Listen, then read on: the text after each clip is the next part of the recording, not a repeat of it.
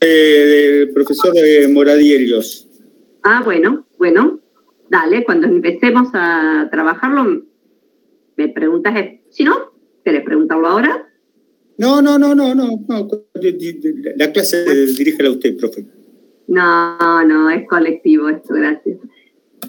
Hubiéramos en, en el aula la participación siempre brota, ¿no? De otra manera, pero me parece bien que lean, que se vayan anotando ¿eh? algunos problemas o algunas cuestiones que no, que no llegan a resolver o tienen dudas. Eso está bien. ¿Y ustedes vieron que nosotros clase a clase le estamos dando un conjunto de preguntas? ¿Mm? Bueno, estas preguntas sirven para orientar la lectura, ¿verdad?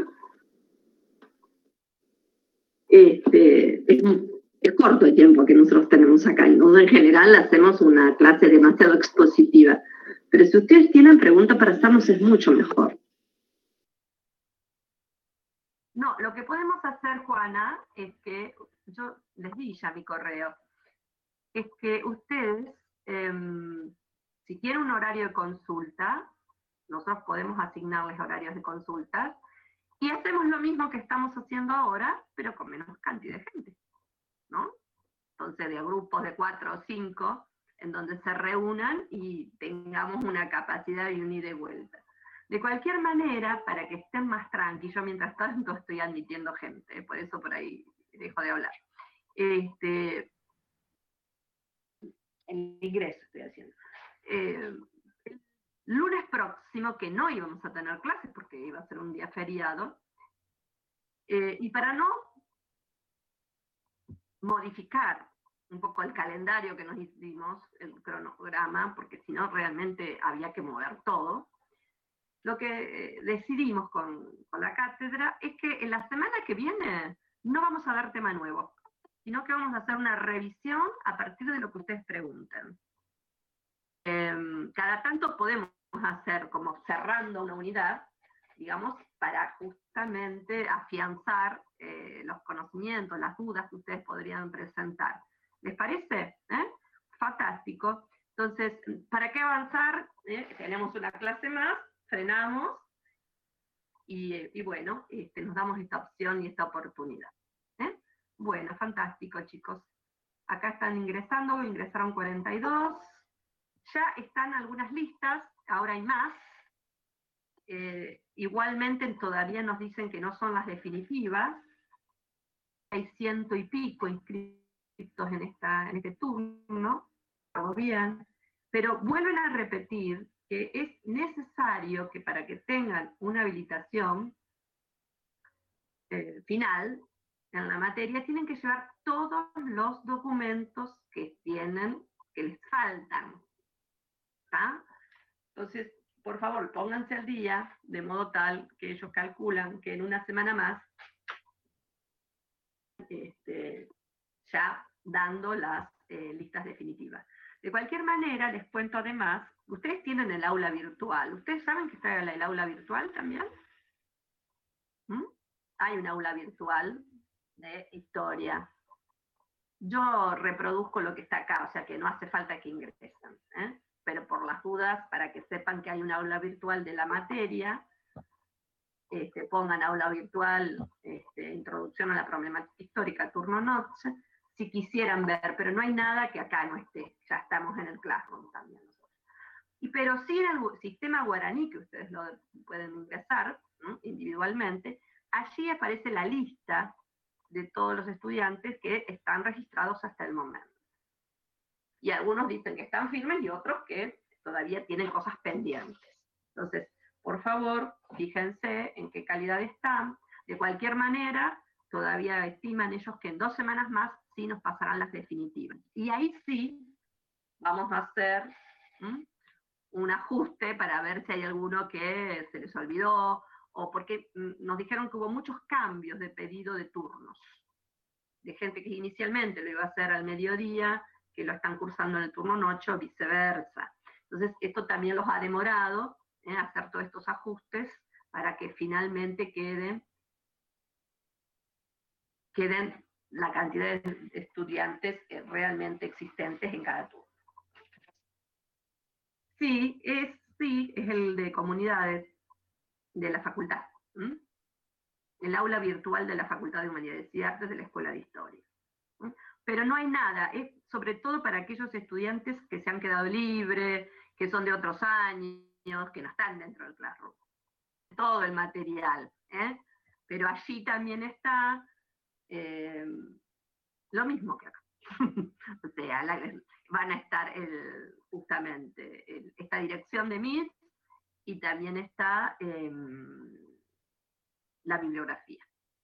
Quiero decirles que si llegamos a tener algún inconveniente que por X motivo se cortara esta comunicación, yo inmediatamente voy a entrar de nuevo al Classroom y les voy a dar otra opción. Si llegara a pasar algo, porque también nos puede pasar. El otro día tuve una conexión pésima. He comprado ese mismo día, yo tengo en casa Express, o sea, cable hogar. Y ese día compré también, me hicieron esa oferta que sale 1.600 pesos, 1.500 por 100 megas de Fivertel. Bueno, y usé Fivertel y se cayó. Así que real, oh, se veía muy mal, ¿se acuerdan? Se recortaba constantemente, la verdad que no. Porque, este, bueno, así que ahora volví a la de Express. De manera que espero que la conectividad hasta el momento, claro, no es lo mismo 50 y pico que 80, 90 o 100. Ahí el soporte, y ahí sí vamos a tener que en todo caso las cámaras apagarlas si vemos que esto vuelve a suceder y nos quedamos nada más que con la conectividad vía voz. ¿eh? Esperemos que no, esperemos que lo logremos. Este, esta cuenta se supone que estoy usando la cuenta y eh, tener más de 100 alumnos. Y bueno, ojalá que podamos hacerlo. No, antes, mientras esperábamos a, los compañeros, cinco o dos minutos más, quería contarles o preguntarles, que ya que hacemos historia, eh, esto era algo que yo hacía con asiduidad cuando tenía horas en el secundario. Y el otro día una de las chicas dijo, mi mamá tiene el mismo problema, que cada vez que tienen que ingresar los estudiantes nos quedamos como con un tiempo muerto. Muy bien, estos cinco o diez minutos, quizás podríamos empezar a charlar sobre cuestiones que suceden en nuestra América Latina, ¿eh? en, el plazo de los últimos días o semanas, que alguno traiga alguna noticia en la medida en, la medida en que este, van sucediendo distintas cuestiones que los historiadores deberíamos tener registro.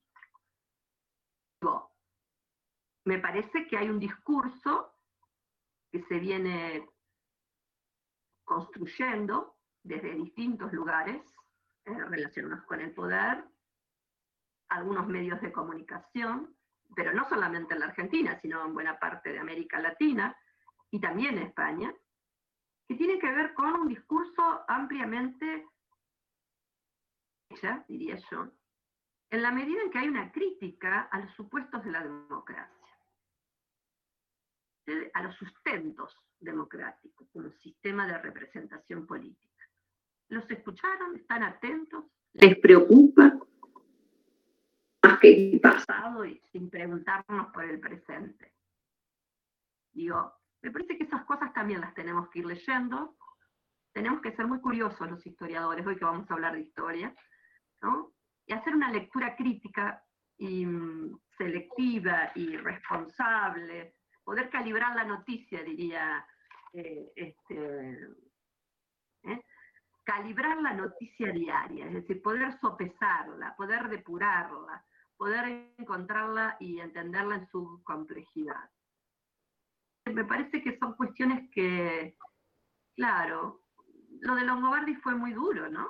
Y lo de la GES también, pero replica otros discursos. Por ejemplo, en España, la alcaldesa de Madrid dice que la disyuntiva es, en este momento, la libertad frente al comunismo a nadie comunista juntos. a ver qué menos presente. Yo creo que, este, no digo que no haya, por favor, hay gente que tiene eh, una perspectiva y una ideología comunista y está bien, los respeto como a todos. Pero decir que estamos en un momento de la, como en la Guerra Fría, con esas disyuntivas, me parece que eh, esconden en estos relatos otras intenciones. Entonces, eso hay que estar siempre con el oído atento, cómo se van construyendo los discursos que legitiman o deslegitiman un régimen.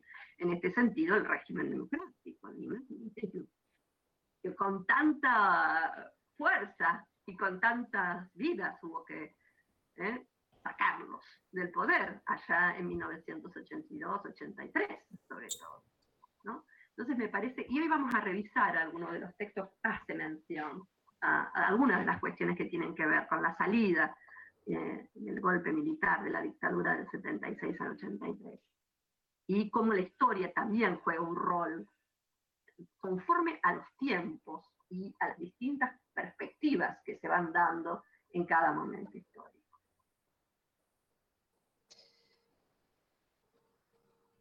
Eh, como contrapunto de lo que estás diciendo, Facundo, no sé si se enteraron que hubo elecciones en Chile el domingo. ¿Mm? Nosotros tenemos que ir viendo, los historiadores tenemos que ser curiosos. Y no podemos solo mirar la historia argentina. Inmersa en una dinámica regional, latinoamericana, pero en relación con los poderes también, con Estados Unidos, pues no podemos dejar de entender pero también tenemos que entender el mundo, ¿no? Y su diagrama y sus relaciones con otros centros de poder. Hoy es imposible entender la historia actual si no entendemos la dimensión que tiene China. No solamente en términos tecnológicos, sino científicos. Ni vacunas, ni me vacunaron con la vacuna china. Esto era impensado hace 20 años atrás. ¿Mm? Que fueran los chinos los que proveyeran vacunas para América Latina. No solamente en el caso de Argentina, en el caso de Chile, o en el caso de Brasil, ¿no? Son cosas que son anotaciones que nosotros tenemos que ir viendo para entender las lógicas de ese movimiento. También, eh, eh, no solamente en esto, sino en las producciones, pero también tenemos que ver ese mundo integrado, esas grandes corporaciones empresariales, etcétera, etcétera, etcétera. Digo, que la historia nos sirva también para decir una Y a mí me parece que es muy importante para no repetir como un loro lo que dicen ciertos medios o, cualquier medio, no cierto, cualquier medio. Nosotros tenemos que ir construyendo nuestra, una perspectiva crítica y anidándonos justamente en esta capacidad de lectura, de observación, de recolección y poder calibrar. Calibrar, ¿qué quiere decir esto? Ir comprendiendo estas noticias, depurando, ¿no? Y sacando a la luz eh, discursos que quizás no dicen toda la verdad y vuelven de esta manera a los sentidos. O sea que siempre hay una disputa por los sentidos. Exactamente, Matías, hay que leer de todo. Y no solamente los que nos gustan o acuerden con nuestras miradas. ¿Eh? Sería un error. Y les cuento entonces que Chile, en Chile, pasó algo realmente que ni siquiera eh, las perspectivas más progresistas pensaban que iba a pasar. Pensaban que hubo elecciones y que se va a modificar la, la, constitución de Pinochet, que todavía pervive y, y, construye, digamos, la legalidad en, en Chile. Después de tantas luchas que se dieron, sobre todo el año anterior, en el 2019, pero que venían con luchas de de estudiantes universitarios y de escuela media desde el 2015 al 2016. Entonces digo, por la gratuidad de la enseñanza, en contra de estos aranceles que son enormemente caros, y que gente como nosotros quizás nunca hubiese podido estudiar.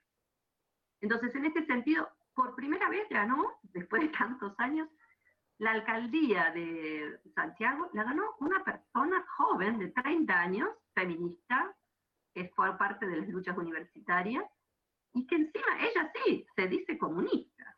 Realmente es algo inesperado, eh, a contramancha de lo que pasa en otros lugares. Y esto tiene la historia también, ¿no? No todo va ¿eh? hacia el mismo sentido, siempre hay sentidos contrapuestos.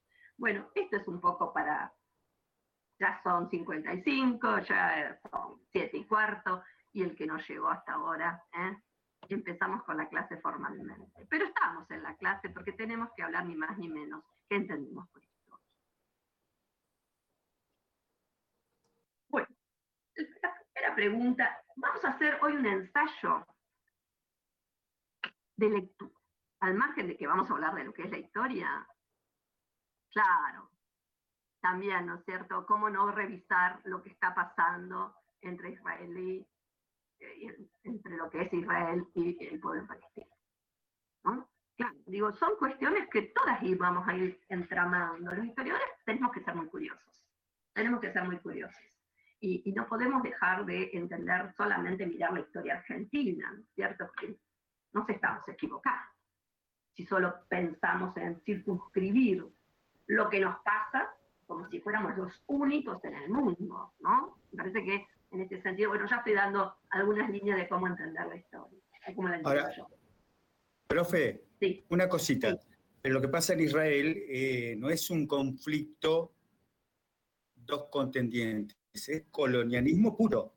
O sea, Israel desde 1948, su política fue destruir poblaciones, matar gente, ir poblando con poblaciones judías de otra, de otra que venían a Israel.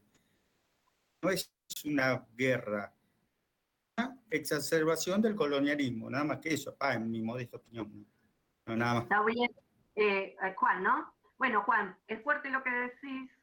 Seguramente para decir esto deberíamos tener mucho más tiempo, datos, y que todos tuvieran el conjunto de datos que en este caso vos disponés no es que no esté de acuerdo, sino que digo que es algo tan profundo lo que estás diciendo que eh, deberíamos darnos mucho tiempo para poder corroborar y que todos estuviéramos en la, con la misma capacidad de, de poder decir estas cuestiones. Pero está bien que cada uno dé sus apreciaciones y, y que después, estudiando todo el Medio Oriente, no solamente esto, y seguramente haciendo una historia de larga duración podríamos complejizar estas miradas, con las que inicialmente acuerdo, Juan, pero que deberíamos revisarlo, ¿eh? digamos, y no es la materia con la cual van a ser, pero sí vamos a tener estos mapeos semana a semana sucediendo en América Latina, porque, y también con la pandemia. ¿eh? Qué cosa que nos está imponiendo un modelo eh, de, de, permanencia en nuestras casas, donde de golpe la acción política, que muchas veces en la Argentina se traduce en las calles, no se puede hacer. Entonces, hoy es más que nunca una realidad de que se condensa eh, en, en, las pujas y en los medios de comunicación, virtuales o televisivos o radiales. ¿Está?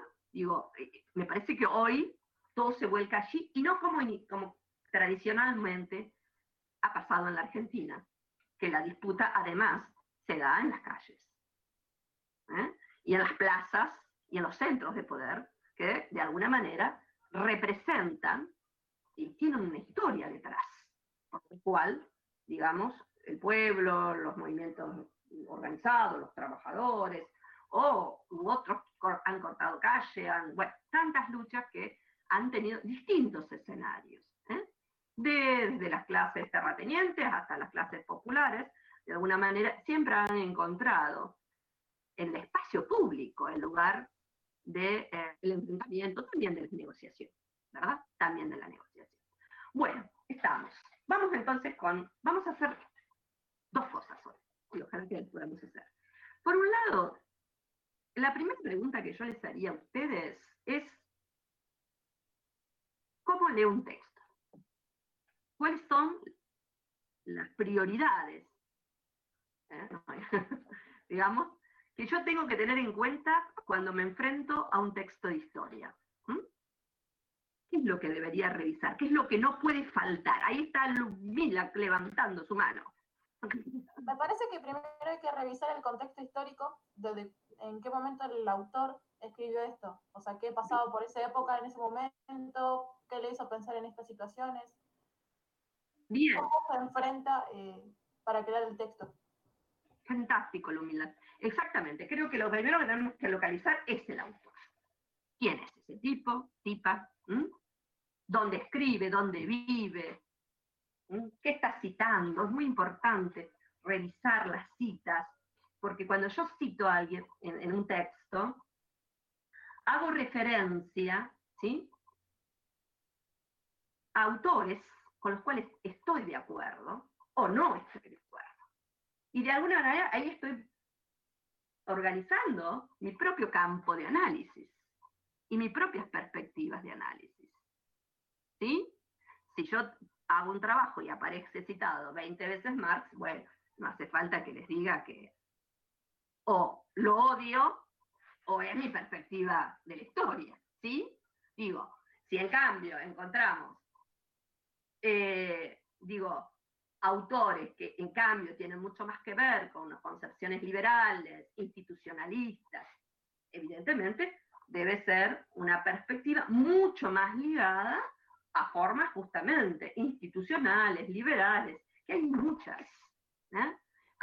hay otros autores que ponen al consenso como el eje vertebrador, digamos, para entender una sociedad. Entonces, nosotros tenemos que ir justamente revisando la propia historia del escribe, pero hay algo que dijo muy bien Lumida. Ojo, cuidado, que un autor también se modifica, modifica sus posiciones, sus presupuestos, sus marcos teóricos a través del tiempo. No es el mismo. Nosotros siempre queremos dar a Portantiero, que lo vamos a ver, porque quizás haremos la unidad lectiva este año sobre Portantiero, Juan Carlos Portantiero, porque fue un intelectual brillante, primero, brillante, pero que vos lo tomás en cada época y es un paradigma absolutamente distinto el que va construyendo. Entonces, no es lo mismo decir el portantiero de los años 60, con la revista Pasó al Presente, no es lo mismo el portantiero de los años 70 y pico cuando ya está en México, y mucho menos el portantiero del regreso de la democracia. Cuando de y a favor de la guerra ¿eh? de la revolución, pasó a de la defensa ultranza de la democracia alfonsinista. Entonces digo, eh, todos son importantes y todos sirven. Lo importante es entender en cada momento cuáles son sus puntos de vista, sus perspectivas y cómo juegan o tallan a la hora de elaborar un texto, una propuesta eh, escrita. Estamos, él es sociólogo y los sociólogos tienden a, era sociólogo, tienden a trabajar mucho más conceptualmente que los historiadores. Y esto también lo vamos a revisar. Entonces está muy bien esto. Lo que primero vamos a ver es justamente este autor y lo vamos a tratar de divisar en el diálogo. ¿Quién es entonces el señor primero que vamos a trabajar, que es Enrique Moradielos? ¿Alguien pudo buscarlo? ¿Alguien lo logueó, como decíamos, diríamos hoy? Mal hecho. La primera cosa que nosotros desde ahora vamos a hacer, ¿eh? cada vez que aparezca un autor, no tengo que venir yo a contarles quién es. De ustedes. ¿Quién es este tipo? ¿De dónde me está hablando? ¿Cuál es su trayectoria? ¿A dónde lo puedo encontrar? ¿Qué otros trabajos tiene? ¿Cómo piensa la historia? Características. ¿Desde qué plano estudia la historia? ¿Qué tipo de historia es a la que se dedica? Son todas preguntas que ustedes deben construir. Entonces, ¿quién es Enrique Moradielos? Bueno, miren, justo estaba viendo un video recién de él donde habla sobre la historia y se los voy a pasar para que le vean la cara, cosa que es importante también, es muy corto, un video que dura 10 minutos. Este, es un historiador español, fantástico, Leonardo. Es una academia, primero de todo. ¿eh? Es muy importante lo que estoy diciendo. ¿eh? Es parte de la Academia de la Historia de España. Eh, trabaja en una universidad importante y ha tenido eh, un reconocimiento muy importante durante todos estos años. Eh, creo que en este momento está en la Extremadura, en la Universidad de Extremadura. Académico, quiero decir, no es secundario, que es un catedrático. En España, cuando llegas a un nivel de catedrático, es de por vida. O sea que es un un lugar, un cursus honorum, que vas tomando y que cuando llegas a esta calidad, evidentemente no solamente tenés que nadie te va a echar, sino que vas teniendo un poder eh, institucional importante. Tiene dos trabajos eh, que tratan de pensar la historia. Uno, el, que, el más antiguo, el de los 90, 97, 98 creo que era el trabajo, que se llama El oficio del historiador, donde sintetiza buena parte de lo que nosotros hoy vamos a revisar. Y tiene otro texto también que reflexiona sobre la historia, la historia como ciencia, más específicamente, que se llama Las caras de Clio, que recién lo revisé a ver cuánto estaba, porque yo tengo algunos capítulos, pero no lo tengo todo, y lo estaban vendiendo eh, por internet alrededor de 3 mil pesos, o más o menos. El otro es más barato, el oficio de historia. Pero tiene una cantidad enorme de haber sido, digamos, publicado muchos años. Tiene muchas ediciones. Con lo que estamos diciendo, no estamos tomando cualquier relato. Estamos tomando un relato con un criterio de autoridad al interior de la comunidad académica de lengua, de lengua hispana. ¿eh? Entonces, por eso está allí, por eso está esta selección. No porque acordemos con todo lo que dice, sino porque es justamente una visión, una perspectiva de peso dentro de lo que sería la comunidad de historiadores. El otro texto, en cambio, y les dije, el eje principal es pensar a la historia como ciencia. Cómo se valida el conocimiento científico, cómo se construye, qué es una ciencia, qué tipo de ciencia es la historia, cuáles son sus principios organizadores. Hay tres principios, la historia forma un campo, cognitivo, en el cual se rige por tres principios básicos, que, rápidamente después eh, voy a, trabajar sobre ello. A diferencia del otro autor, que también vamos a revisar hoy, y está puesto al propósito, ¿no? Es justamente para encontrar estas diferencias de enfoques. Es Adamovsky, que es más joven, que es argentino, Ezequiel Adamovsky, que tiene un texto muy importante, porque trabajó algo que hasta el momento todo el mundo hablaba, pero no había trabajado en profundidad. Su tesis doctoral es sobre los orígenes,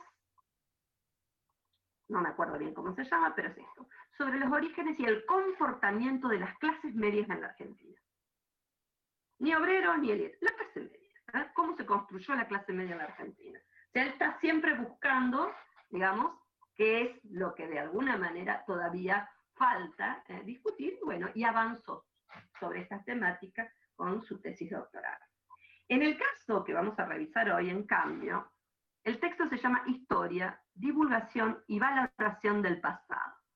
Es decir, está tratando de expandir, de romper el círculo pequeño de la academia. ¿Para quiénes escriben los historiadores? Esa es la pregunta, eje ¿eh? del texto de Ezequiel Adamov. Como verán, dos puntos de vista ya de entrada bastante diferentes. Uno, cómo se consolida la historia en el campo de la República de las Ciencias. Otro, ¿qué hacemos con la historia? ¿Qué tipo de relato es? ¿Y cuáles son los prejuicios académicos que la condenan? Su hipótesis fundamental es que la historiografía académica está aislada y solo sirve para un pequeño grupo de historiadores, de evaluadores, de cientistas sociales y el pueblo en general, los ciudadanos de a pie, diríamos, no llegan a ella. ¿Mm? ¿Por qué? Se pregunta este autor. ¿Mm? Entonces, ¿cuáles son los problemas que nosotros tendríamos que revisar de la historia? ¿Es la historia una ciencia? Primero. ¿Todo el mundo coincide en que la historia es una ciencia? ¿O acaso es una disciplina, un relato? Siempre, de alguna manera, en sus orígenes mismos. Tenía algo que ver con el arte, con el arte del relatar, con el arte de los recuerdos. ¿eh? De alguna manera emparentaban con la literatura. Debemos también preguntarnos, ¿quiénes son los protagonistas de la historia? Las grandes élites, los grandes hombres, las clases sociales, las instituciones, la civilización, los pueblos, las mujeres, los vencidos, los nadie, como diría Galeano, ¿eh? Digo, ¿quiénes son, de alguna manera, cuando hablamos de protagonistas de la historia? ¿Élite masa? ¿O cómo acercamos desde distintos? Esto implica parámetros y perspectivas muy diferentes. Como cada uno se posicione frente a uno, cada uno de estos temas. Eh, pero también podríamos preguntarnos si necesitamos una historia total, comparada, que entienda a, la sociedad en su conjunto y en todas sus facetas, compleja, en definitiva. Necesitamos una historia del capitalismo. Necesitamos entender en toda su complejidad a estas llamadas civilizaciones a través del tiempo, por supuesto. O no, o pense a esa imposibilidad de comparar, a esa imposibilidad de absorber algo que es tan abstracto, tan grande, con dimensiones tan imposibles, que no tienen referencias empíricas tan palpables, que entonces dejemos de lado, porque eso no ingresa en el mundo de la historia. Y en cambio pensemos mejor en una historia regional de casos donde el conjunto de fuentes y evidencias sea mucho más palpable. Acá también hay otra discusión. ¿Cuándo empieza y cuándo termina la historia? También es una discusión. Si yo digo que la historia es exclusivamente el relato sobre evidencias escritas, entonces, ¿qué quiero decir? Que todo lo que no tenga escrito no es parte de la historia. No entraría como categoría de la historia. Y entonces, ¿qué hacemos con las mujeres del siglo XVIII, XIX que no sabían escribir?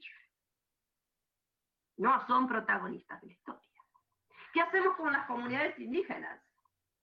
Que nos han dejado una serie de fuentes, pero que no son escritas. Las ignoramos porque no tenemos esos códigos, esos códices, la posibilidad de justamente ordenarlas entonces, cuidado, también aquí nos revela problemas a resolver. Y el último hecho, quizás, ¿qué es el hecho histórico? ¿Está dado o nosotros lo reconstruimos?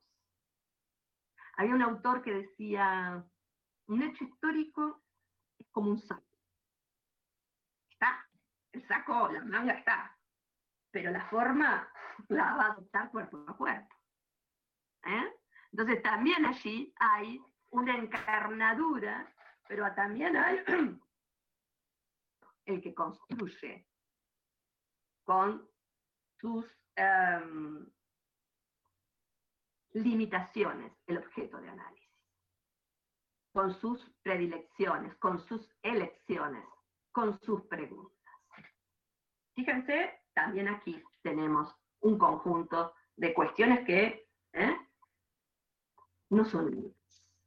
Y sobre todo va a haber diferencia para cuando nos preguntemos para qué sirve la historia. ¿Debe tener un sentido ético-político la historia? ¿O solamente debe legitimar el conocimiento específico, que no es poco, digamos? ¿Debe eh, atesorar nuestras preocupaciones por el pasado. Atesorar, de alguna manera, nuestro interés. Que siempre estemos atentos a la novedad del conocimiento. Es solo una necesidad cognitiva, la historia, que no es poco, o además puede jugar un rol en el mejoramiento de la sociedad son preguntas. Y acá, en cada una de ellas va a haber disparidad. Va a haber distintas tramas, distintos historiadores van a construir relatos muy distintos. Porque estamos frente a un tipo de ciencia que se llaman dentro de las ciencias sociales. Y en este sentido, digamos, en la medida que el objeto de análisis, dirían uno, sea el hombre y sus alrededores, hoy decíamos hombres y mujeres, diríamos, ¿eh? ¿qué historia necesitamos hoy? Sería también una pregunta muy necesaria. ¿Cuál sería la historia que necesitamos hacer en el siglo XXI? cuáles son los tópicos que no pueden faltarles a una historia actual, reciente. Entonces, digo, son todas estas las cosas que ustedes verán que yo les tiro preguntas, más preguntas, más preguntas y ninguna respuesta. ¿Sí? Pero que justamente esto es el primer año. Es introyectar, pensar, revisar nuevas preguntas. ¿eh? Hacer complejo lo que nos parecía simple. Y ya tendremos tiempo para ir ¿eh? llenando estas lagunas. Pero tenemos que ser conscientes que las tenemos. Porque si no repetimos, no sería fácil. Le digo, chicos, agarren historia, ustedes escriben, y ya está, terminamos la clase. ¿sí? En 10 minutos termino esta clase, esta profesora va a hablar dos horas de algo que todavía va a ser una incógnita cuando termine. Y seguramente sí, pero vamos a avanzar, seguramente, y vamos a empezar un poco entonces con el texto de Moradier.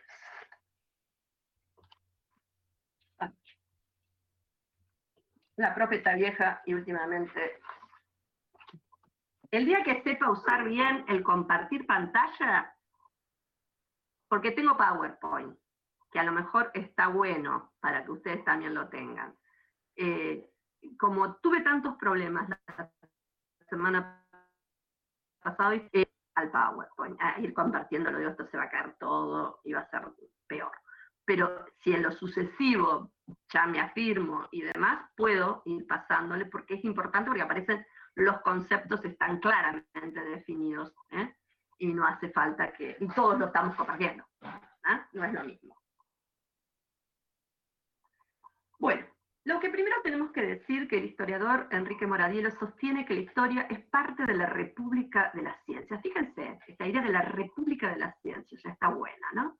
¿Eh? La ciencia entonces para él ya no está mirando como un proceso jerárquico, sino que él habla de una república de la ciencia, donde hay conexiones entre una rama y otra del saber. De alguna manera estaría volcando y pensando a la historia como una disciplina científica, sólidamente establecida, dice el autor.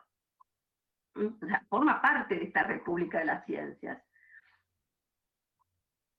Pero también es real, dice el autor, que esta vinculación entre historia y ciencia es más o menos reciente dentro del mundo ¿eh? de, la, de la ciencia. Nosotros recién comenzamos a llamar a la historia ciencia en el siglo XIX. O sea que la formalidad de la historia como ciencia viene justamente del romanticismo alemán, del historicismo alemán, del pensamiento desde mediados del siglo XIX, comienzan a corporizarse un conjunto de procedimientos que hacen de esta no un cualquier saber, sino un saber específico, relacional, crítico, organizado, sistematizado, transmitido y desarrollado históricamente. Esto es ciencia para esto. Lo digo de nuevo, las ciencias son, es una actividad humana, primero de todo. ¿eh? Es una praxis la ciencia también, es un modo de operar sobre la realidad, un modo de pensar, pero también es un modo de, de operar, es una actividad humana más. Pero no cualquiera. ¿eh? tiene una forma particular de conocimiento. Entonces, un conocimiento crítico, racional, organizado, sistematizado, transmitido y desarrollado históricamente. Esto de alguna manera podríamos decir que no solamente es para la historia, sino para el conjunto de la ciencia. Pero la ciencia histórica, entonces, deviene el concepto de ciencia, el concepto de historia, perdón, el concepto de, ciencia es reciente, del siglo XIX. El concepto de historia como sinónimo de testigo, como una actividad de indagación, de averiguación, esto nos proviene ya en el mundo occidental, porque no tenemos idea de lo que hicieron los chinos, los hindúes, o sea que estoy mirando, estoy dando una percepción occidentalista, de la cual me hago cargo. Estoy haciendo un recorte aquí, y ponemos entonces a Heródoto, como el primero en mencionar, con el concepto de historia, como significado de testimonio directo probatorio. Testimonio directo probatorio, es decir, no es cualquier tipo de conocimiento, tiene que haber pruebas.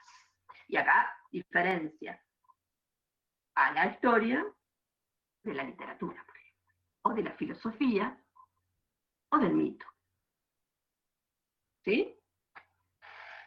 Pesquisa, averiguación, indagación, testimonio. Necesito testimonios. ¿Eh? Ya acá, antes estaba mucho más relacionado con el género de la literatura, ¿no? Pero aparece Heródoto y hace esta diferencia. Lo único que se olvidan los autores es decir que, ni más ni menos, esto era de Alicarnaso, que no es Occidente hoy. Alicarnaso era casi Turquía. De eso se olvida, de plantearlo, que no existía en Grecia antigua el Occidente. Eso es una creación posterior. ¿Mm? Justamente eso sería un anacronismo. ¿eh? Digamos, decir que Grecia era occidental en un mundo donde no existía Occidente. Es una construcción muy posterior. Pero esto es algo que legitima una línea histórica que nosotros el otro día decíamos. Cuidado con este tipo de cuestiones entonces. Las ciencias humanas, entonces, se diferencian de las ciencias exactas o naturales. Por un lado, ¿por qué? Por un lado, porque em, son distintos el tipo de explicación que tienen entre una y otra. Las ciencias naturales se supone que son ciencias donde el concepto principal es la explicación. Digo, yo tengo un método inductivo-deductivo en el cual de alguna manera voy haciendo prueba-error, prueba-error, prueba-error, y voy constituyendo un plano de, verificación eh, progresiva, modificando las circunstancias, etcétera, etcétera, y llego, bueno, una explicación a leyes generales que de alguna manera sintetizan y llegan a una verdad de tipo universal. No es lo que sucede con las ciencias sociales, ¿no? Entonces, por ejemplo, Dilthey es el primero en dividirlas y en pensar que, si bien las ciencias naturales tienen las características que les acabo de mencionar, las ciencias del espíritu, la historia sería parte de las ciencias del espíritu. Tienen un método de investigación muy distinto. Él dice, son ciencias que necesitan de la comprensión más que de la explicación. Porque tenemos a los humanos, y los humanos tienen valores, piensan, tienen miedos, tienen perspectivas artísticas, ¿eh? tienen ideas eh, encarnadas en diferentes configuraciones, valores. Todas estas cuestiones, dice eh, no pueden ser explicadas, deben ser comprendidas. Son cuestiones más cualitativas que medibles en cantidad. ¿Mm? En este sentido dice, cuidado, Mientras para una ciencia el poder de la explicación es lo principal, para la historia, como parte de las ciencias sociales, necesitamos comprender justamente la dinámica ¿eh? de la historia en cada tiempo y en cada lugar. Otro autor, para fines del siglo XIX, Wilton divide, en cambio, a las ciencias como aquellas que son nomotéticas, que quiere decir aquellas que se manejan o construyen leyes generales. Hay fenómenos recurrentes y tenemos procesos de observación y bueno, son recurrentes, constantes, formamos leyes explicativas. Vuelvo y le repito otra vez, con la idea de llegar a una verdad universal, ¿verdad? Y para todos igual. En cambio, dice, la, ciencia histórica es una ciencia ideográfica porque es específicamente humana. Por lo tanto, escuchen esta diferencia, siempre es una ciencia singular e irrepetible. ¿Mm?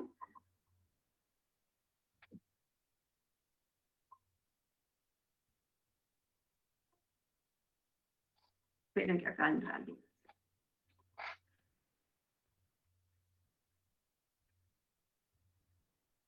En este sentido digo, más allá de, lo que uno pretende, y por supuesto estos son los primeros desgloses que hacen entre ciencias naturales y, ciencias sociales, la historia sería una parte constitutiva del campo de las ciencias sociales, pero recién atendemos a esta relación, digo que mucho más recientemente, porque en el siglo XVIII, XIX, yo diría que hasta el XX, la historia era como la piedra principal dentro del campo de las ciencias sociales. ¿eh? De alguna manera, era, ah, las otras eran pensadas como ciencias auxiliares de la historia, que tenía un lugar importante. Y no es casualidad que sea el siglo XIX donde eh, crezca como, como conocimiento específico. Tiene que ver, justamente, les dije yo, con la construcción de la unidad alemana, con la construcción de un Estado alemán, que también tiene que legitimarse en el pasado. Entonces no es casualidad que de la mano del romanticismo, de la mano de la unidad, de la conformación de los estados nacionales, la historia cumple un rol de construir la idea de pueblo, la idea de nación. Y es allí donde va a tener un protagonismo muy importante y que la lleva así a formar parte del campo académico digamos, la historia en el siglo XIX, si nosotros pensamos en la Argentina, lo mismo, el peso de Mitre. ¿Mm? O sea, esta historia, ¿por qué? Porque había que construir un nosotros. Había que darle un pasado y un origen a la República Argentina. 1810, las guerras por la independencia, los héroes, digo, todos son relatos que van tomando forma y que tienen una, una importancia y un vigor a fines del siglo XIX y principios del siglo XX. Y uniforma también el lenguaje, uniforma nuestro pasado. Hay que construir un antepasado común, si no la argentinidad no existiría. Es parte, digamos, la historia fue de alguna manera una importante memoria de los estados. Por eso la historia en su comienzo fue parte de una historia construida desde la élite. Con este sesgo también fue y tuvo sus características, fue cobrando características específicas. A su vez, cada vez que decimos historia tenemos una complejidad que Moradiero la retoma, pero que la retoman todos los autores. El propio término historia designa dos cuestiones. Por un lado, res gestae. Res gestae. ¿Qué quiere decir las acciones humanas del pasado? Por un lado, la historia son los acontecimientos del pasado. ¿Qué quiere decir historia? Bueno, justamente, todo lo que tenga que ver con acciones humanas a través del tiempo, eso es la historia. Los acontecimientos, los procesos humanos en el pasado. Pero también con el mismo vocablo, historia, hacemos referencia a la historium perum gestarum. ¿Qué quiere decir esto? A la indagación, al relato sobre las, sobre las acciones humanas del pasado, es decir, a la ciencia histórica. La palabra historia tiene estos dos ¿eh? niveles de análisis. Por un lado los hechos o los procesos y por otro lado la ciencia o el conocimiento que estudia a esos hechos. No hay dos palabras que la diferencian, están absolutamente ligadas.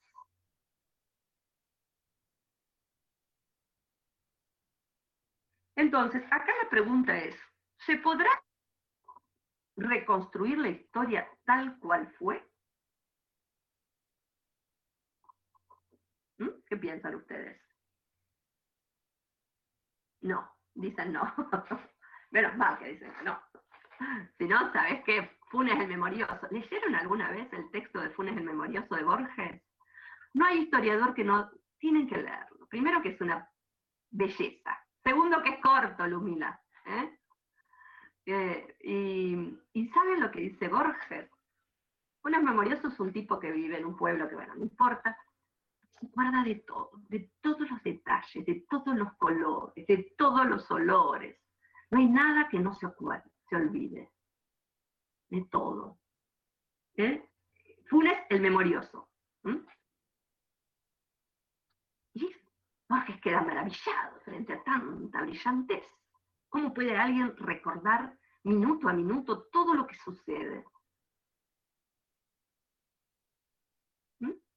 estoy leyendo lo que ustedes van escribiendo, por eso por ahí me, paro. Este, y de este Funes es que el contacto necesitaría 24 horas para relatar el día anterior. Si yo minuciosamente cuento cada detalle. Entonces, evidentemente, construir un relato histórico no es reconstruir todos los detalles del pasado. Habrá cosas que habrá que olvidar. Hay que olvidar para pensar. Porque evidentemente cuando yo reconstruyo el pasado, o cualquiera de ustedes lo reconstruye, hacemos algo que es eminentemente humano y que tiene que ver con nuestra inteligencia, que seleccionamos, jerarquizamos. Depende del objeto que querramos trabajar, retomaremos este conjunto de fuentes, seleccionaremos, ¿eh? delimitamos el objeto de análisis y de alguna manera allí iremos a buscar nuestras fuentes, nuestros problemas. Después tenemos que dialogar con las fuentes. ¿Mm? Claro, siempre va a estar contando, dice eh, Leonela, por alguien que no vivió exactamente. Acá tenemos entonces, lo primero que hacía Heródoto es buscar los testigos. A ver, como no tenía todavía una construcción de un cuerpo de fuentes, lo primero, el concepto de historia es ser testigo. ¿Qué quiere decir testigo? El que da un testimonio. Yo lo vi, pasó tal cosa, yo participé. Esto es un primer nivel, ¿no? Necesario. Pero como bien dice Leonela, no siempre tenemos a disposición esto. ¿Te imaginas que entonces no podríamos hacer historia de hace 50, 100 años atrás? Porque ya no nos queda nadie. Entonces, es evidente que tenemos un problema que justamente es el que va a trabajar en profundidad este autor. Dice, el problema de la historia es que nosotros no, no, no vamos, trabajamos con una materia que no existe más, que es el pasado. No existe en el presente. Tenemos que trabajar y reconstruir a partir de los vestigios, a partir de los restos, de los textos que nos quedó en el presente. Ese pasado nos dejó nos dejó en el presente. Todavía hoy subsisten restos, vestigios. A eso lo llamamos fuentes en la historia. Relatos, escritos, fragmentos, poesías, em, canciones, mm, versos populares, censos, rituales. O hay huellas corpóreas. ¿sí? de ese pasado que sobreviven. Y acá le mando otra de Borges que está para mañana, cayó en el cuerpo de, Fuentes para mañana, que se llaman Las Cosas. ¿eh? Borges dice en un momento, la moneda, esto, aquello. No sabrán nunca que nos hemos ido, ¿no? Nosotros nos vamos, pero las cosas viven. Y eso de alguna manera son los que nos permite estos restos y estos vestigios, estas reliquias, de alguna manera, claro, eh, nos hace justamente poder eh, reconstruir ese pasado. Nunca va a volver a ser la historia tal cual fue, sino que hay un proceso de construcción y reconstrucción que el historiador tiene mucho para decir y decir allí.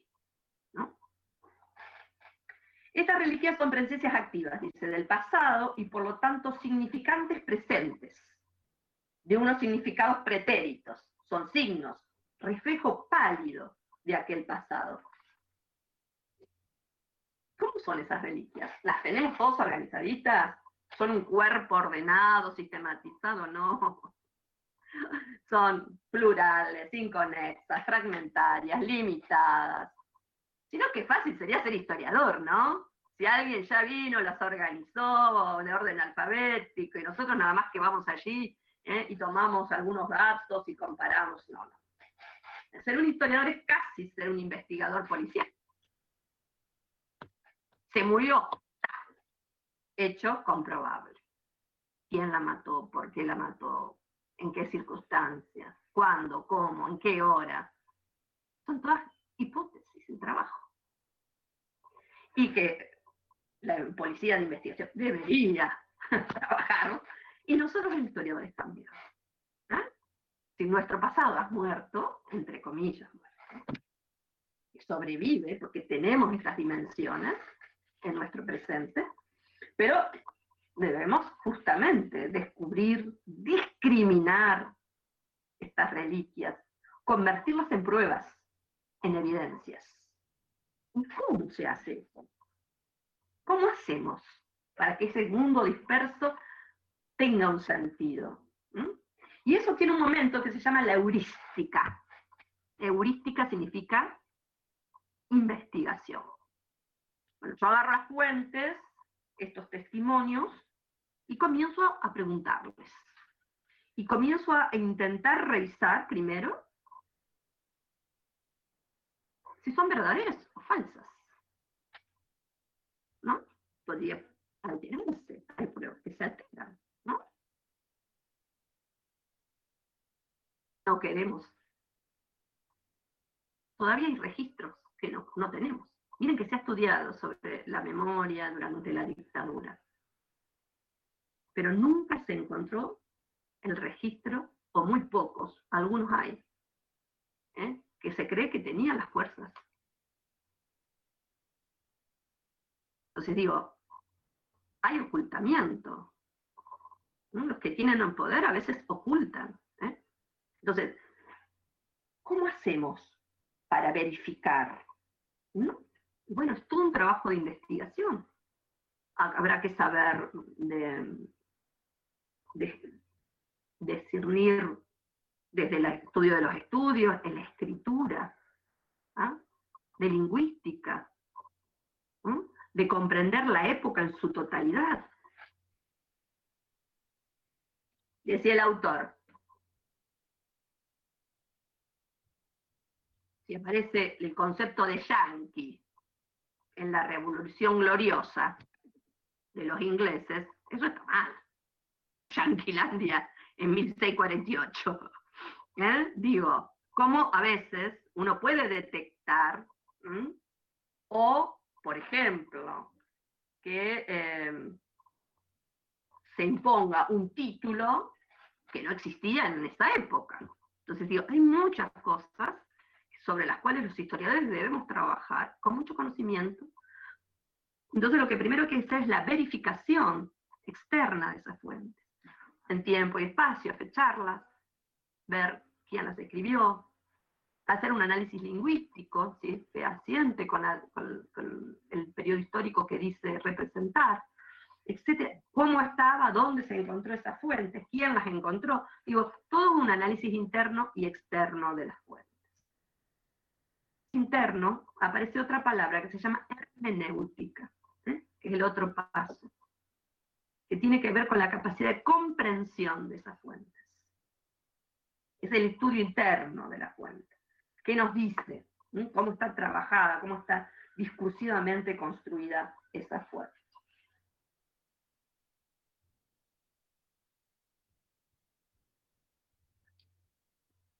¿Por qué los historiadores, dice eh, el autor, tenemos la capacidad de poder comprender el pasado.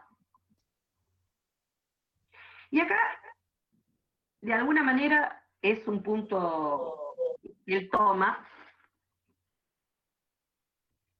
y que él dice, el ser humano tiene la capacidad de razonar. Es típico, específico del ser humano.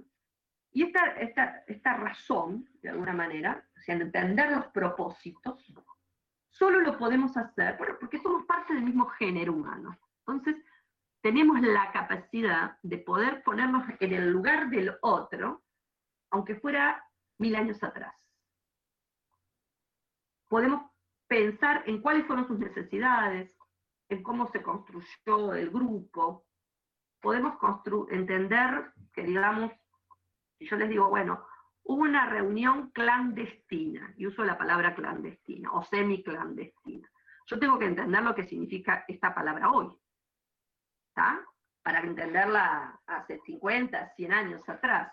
Y puedo comprender el grado de peligrosidad y ocultamiento. ¿está? O sea, hay procesos que desde el presente me permiten hacer una transferencia y eso es una operación que tiene que ver con el conocimiento de comprender. ¿Y eso por qué? Porque podemos revisarlo en la medida que podemos comprender ese pasado, porque somos, dice el autor finalmente, partes de una misma raza que somos los Homo. Y esto nos da esta facultad de poder comprender, de reunirse en ese secreto, por ejemplo, y lo que implicó, lo que podría implicar ese tipo de organización. Digo, doy ese ejemplo como podría dar cualquiera. Él dice, en la historia entonces, el método siempre va a ser, como no está acá el, el pasado, va a ser inferencial. Yo infiero, reúno estas fuentes, dialogo con estas fuentes y construyo un relato a partir de estas inferencias. Siguiendo tres axiomas básicos, tres puntos de partida. Esto está en el... estos tres puntos es lo que justamente les voy a pasar el video, ¿eh? que lo va a decir mucho mejor que yo porque es su propio planteo. Dice, bueno, hay un principio semántico o de naturaleza crítica. Decíamos recién, ¿no? Esta capacidad crítica, esta capacidad que tenemos los seres humanos que tiene que tener todo historiador, que es la posibilidad de no tomar todo como viene, sino ponerlo a cotejarlo, cotejarlo. Lo podemos cotejar con otras investigaciones, en base también dice, a la convención de los propios historiadores. Los historiadores también tienen un gremio, también forman parte de academias, tienen discursos legitimadores. Entonces se dice, eso obliga a que nosotros estemos siempre citando, porque habilitamos futuros exámenes. Yo digo, esto, no sé, la revolución de 1890, además de Hipólito Yrigoyen, fue encabezada por Leandro N. Allen. ¿Sí?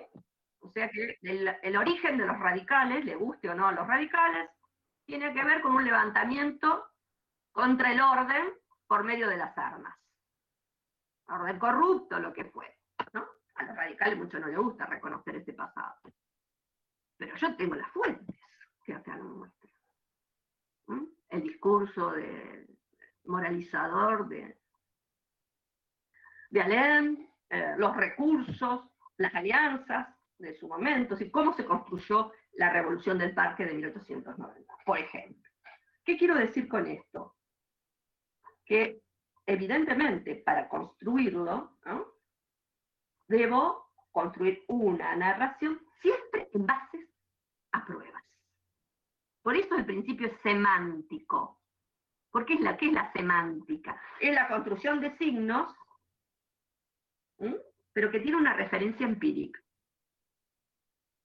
La semántica es eso, hablar de signos, palabras, discursos, un relato, pero que debe tener una, evidencia empírica. Debe haber, lo tengo que cotejar con estas fuentes.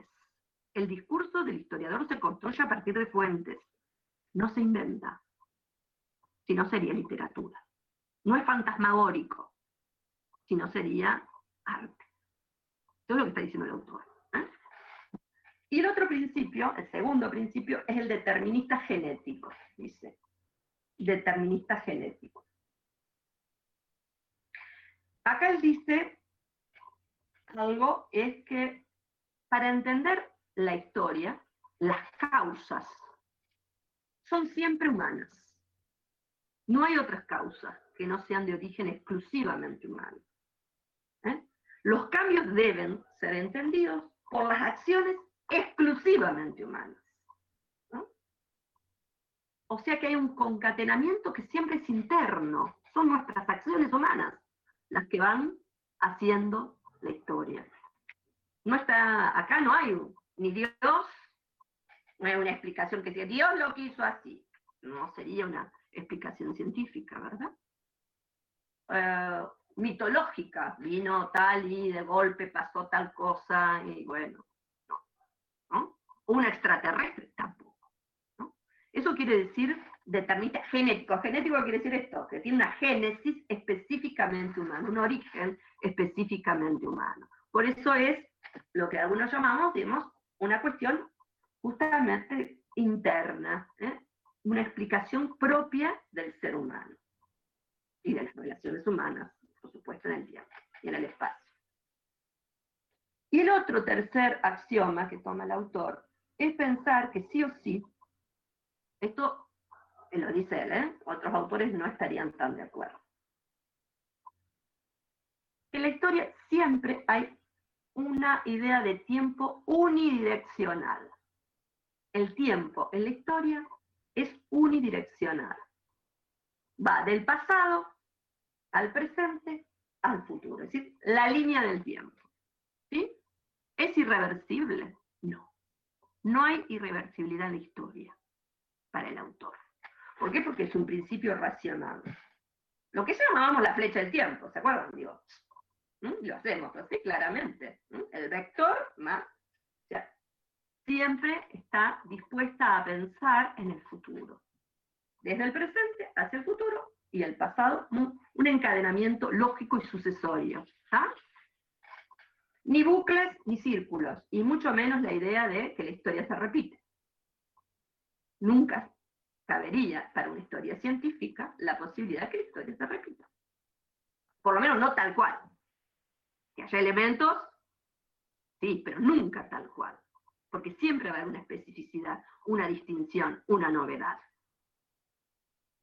¿Mm? Nunca va a haber tal cual una historia. Cuidado, dice, con los anacronismos. ¿Qué es un anacronismo? ¿Eh? Por ejemplo, pensar en que cada tiempo histórico tiene valores dominantes ¿eh? y formas de pensar. Entonces, si yo le quiero atribuir a tal autor y critico por las formas de pensar, diría ese autor, es que no estoy comprendiendo los parámetros epocales que conforman justamente los modos de pensar de una época determinada. Contextualizar, sacarlo fuera de época. Exacto, exacto, exacto. Claro, la arqueología, ahora estoy leyendo, disculpen, ¿eh? que estoy media. La arqueología, claro que no es una rama de la historia. En el siglo XIX sí se pensó como una rama de la historia. Hoy somos ciencias hermanas, donde nos dialogamos y podemos encontrar justamente cada vez más necesitamos de estos diálogos, estas transferencias en distintas eh, perspectivas o diferentes enfoques, eh, eh, hoy diríamos que somos ciencias hermanas. Antes, cuando nosotros éramos en el siglo XIX y XX el, imperio de la ciencia, la historia fue imperialista y subordinó al resto de las ciencias sociales. Hoy ya no, hoy encontramos que la ciencia y la historia necesita de estas cofradías y una mayor horizontalidad, donde haya transferencias de saberes, que son mucho más específicos. Claro, los arqueólogos tienen una llegada a un conjunto de fuentes que son muy ricas para la historia, y que antes eran vistas como una ciencia auxiliar. Hoy esto ya, de alguna manera, también eh, se ha eh, modificado sustancialmente. Bueno, el autor de alguna manera sigue pensando, digamos, bajo estos parámetros, pero lo importante acá del autor es que piensa sobre la posibilidad de la objetividad de la historia. Eh, ¿Existe la capacidad explicativa de la historia? Porque él dice, ¿cómo calibrar la noticia? ¿Cómo depurar y construirse un relato que sea exclusivamente científico.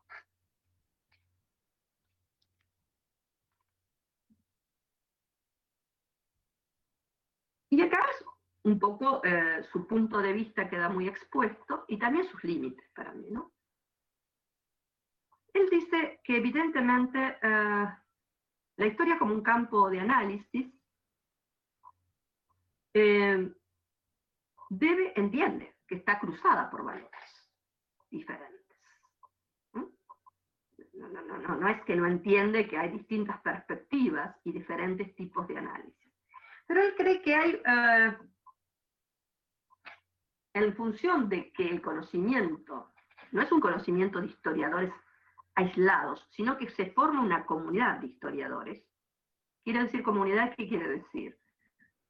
Británicos, franceses, argentinos, españoles, hay una comunidad internacional. ¿no? Hay publicaciones. Entonces, cada vez que hay avances en cómo tratar una temática, digo, hay una serie de publicaciones sobre las cuales ¿eh? da un conjunto de información y eso se llama como un ente regulador del conocimiento. O sea que hay unas ciertas regulaciones, ciertas pautas de cómo construir el objeto de análisis que están consensuadas. Él cree que hay un consenso dentro de la comunidad académica, que también es epocal, que asegura las bases de un conocimiento científico. Esto es lo que asegura las bases de un conocimiento científico. Que sea la expresión de la propia comunidad académica que va depurando, de alguna manera, aquellos discursos mucho más relacionados con la política, con las ideologías o con las falsedades. E, en su instrumentación, la comunidad académica, la comunidad de historiadores, construyen una disciplina férrea y un modo y un método. En la medida en que uno construye un método, el método del historiador, que es esto, es la recolección de fuentes, lo que decíamos antes, la recolección de fuentes, estos dos niveles, ¿eh? justamente eh, la heurística y también las formas inmanencias internas, de alguna manera, si uno está atento a estos pasos y a los principios y a los axiomas, de alguna manera, y es un historiador serio y va a recurrir realmente a las fuentes y las va a consultar y las va a organizar con un criterio científico razonable. Acá lo que él dice, ¿por qué se puede hacer historia? Bueno, se puede hacer historia porque en definitiva hay una regulación que tiene que ver con una racionalidad, escuchen esto, occidental. Esto dice el autor. Esperen que les voy a leer si encuentro exactamente las palabras que utiliza.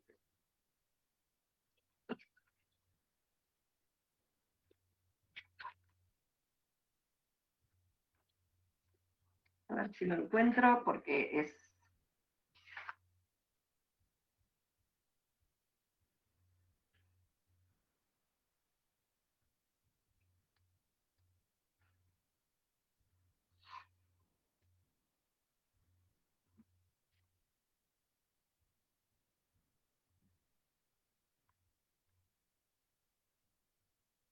El autor dice, la historia no es maestra de vida, no enseña.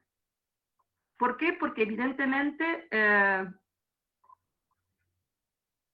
no se puede predecir el futuro. O sea, la experiencia del pasado eh, solo puede servir para tener un sentido crítico de ese pasado y en definitiva para construir una conciencia histórica como parte de un pueblo, como parte de una unidad, como formar parte de eh, una trayectoria, pero que en definitiva no, tiene un, no cumple un rol de poder anticipar. No cumple un rol como maestra de vida, sino te enseña la historia, porque el futuro va a ser distinto, en definitiva. El futuro va a ser distinto. Entonces, eh, en lo que estás pensando, que en todo caso em, la historia va a cumplir una función social más que todo cultural, de abroquelar, de sentirte parte de una ciudadanía, de formar parte de los valores de un pueblo, con valores democráticos, con valores que de alguna manera, eso es lo que hasta donde piensa que puedes llegar a ser un carpo regulado en la medida de que el occidente acá logre construir justamente una racionalidad que encuentre en este pasado los valores de ciudadanía, libertad, etcétera, etcétera, etcétera. Allí llega el autor. No aparecen, digamos, otras visiones, otros, eh, las posibilidades para que la historia sea científica. Entonces, remite entonces a la única posibilidad a que la historia encuentre en estas regulaciones impuestas por la propia comunidad académica, por el propio intercambio, porque finalmente, más allá de las diferencias, cualquier historiador profesional tiene algunos supuestos que no son tan distintos, y esto le da una, cierta regularidad. Entonces, el marxismo dirá, bueno, para entender una sociedad voy a buscar estructura y superestructura y entender las dinámicas sociales, con una visión totalizadora. Otros dirán, no, vamos a estudiar este, aspectos económicos, sociales, políticos, culturales. Digo, más allá, dice él, de aquellas perspectivas que hagan énfasis en una u otra visión, tienen elementos de contacto, según él. Hay como nudos ¿eh? específicos que finalmente están en esta época, digamos, y que de alguna manera le dan un supuesto común que hace que estos mecanismos generen transferencias de conocimiento entre unos y otros. ¿Mm? Y esa transferencia de conocimiento, de citas, es la que va generando justamente el quehacer de la propia comunidad científica. Como verán, acá la historia no cumple ningún lugar disruptivo, no sirve para cambiar el mundo, sino que sirve en todo caso para legitimar y reconocer como máximo estas libertades que van construyendo dentro de una perspectiva académica, me parece bien situada en España, en el primer mundo, y de alguna manera que legitima un tipo de conocimiento racional, europeo y occidental. Y lo dice él, ¿eh? no lo estoy diciendo con mis propios términos. Dice, bueno, finalmente es la racionalidad occidental la que nosotros, sobre la cual nos montamos el conocimiento científico el conocimiento científico finalmente rescata como medular ¿eh? el yo pienso. La razón, de alguna manera, es el elemento fundante a la hora de disipar, de diferenciar ciencia de ideología o de política. Más o menos el planteo del autor, de Enrique Moralier. Sí, Mateo. Yo tengo, yo tengo una duda. Dale. Eh, si tenés una sola. si tenés una sola, estamos bien, digo.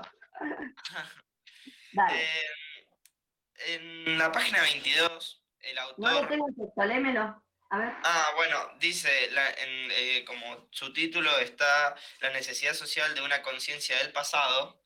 Sí.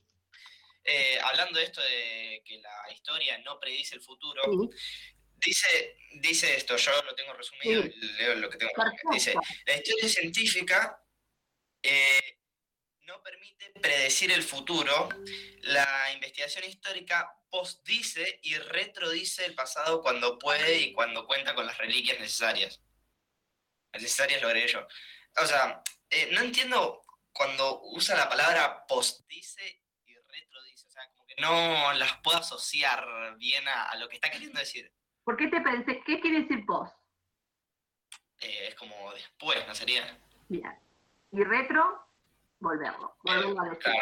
sí. Entonces, es evidente que siempre la historia es post factum, después del hecho. Ah, ok.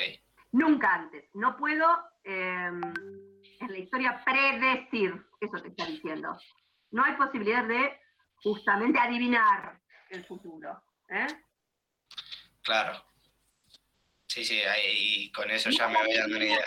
con esa frase tan reconocida que decía el general cuando decía la historia, ¿eh? los pueblos que no conocen su historia están condenados a repetirla. ¿Se mm. acuerdan de esa? Bueno, digo, acá es polémico lo que está diciendo el autor. El autor dice, la historia nos sirve para tener conciencia. ¿Sí? vos lo dijiste allí, ¿no? Hay una conciencia epocal, ciudadana, que somos parte de una comunidad, somos parte de una sociedad compleja, y eso, eso, eso nos da garantía de la construcción de una subjetividad libre, si querés, responsable, que, que, atienda a las particularidades de ese pasado, que entienda la heterogeneidad de esas sociedades. Sea parte entonces de un registro, pero siempre desde el pasado, ¿eh? No pensando que la historia es una herramienta de transformación social del futuro. ¿Se entiende? Sí, sí, sí. Vamos entonces con el otro autor que ahí les va a quedar más claro, porque tiene una visión bien diferente. Bueno, voy a hacerlo más rápido porque venimos lentos, yo hablo despacio. No despacio, sino que me meto en 20 cosas. Bueno, historia, divulgación y valoración del pasado. Les dije que la damos, quien será mucho más joven, que viene empujando más desde afuera de la comunidad científica, que quiere imponer, digamos, nuevos relatos y eh, eh, sus formas de percibir y entender la historia, y que de alguna manera pone sobre el tapete a la comunidad científica que tanto valoraba el autor anterior, ¿no?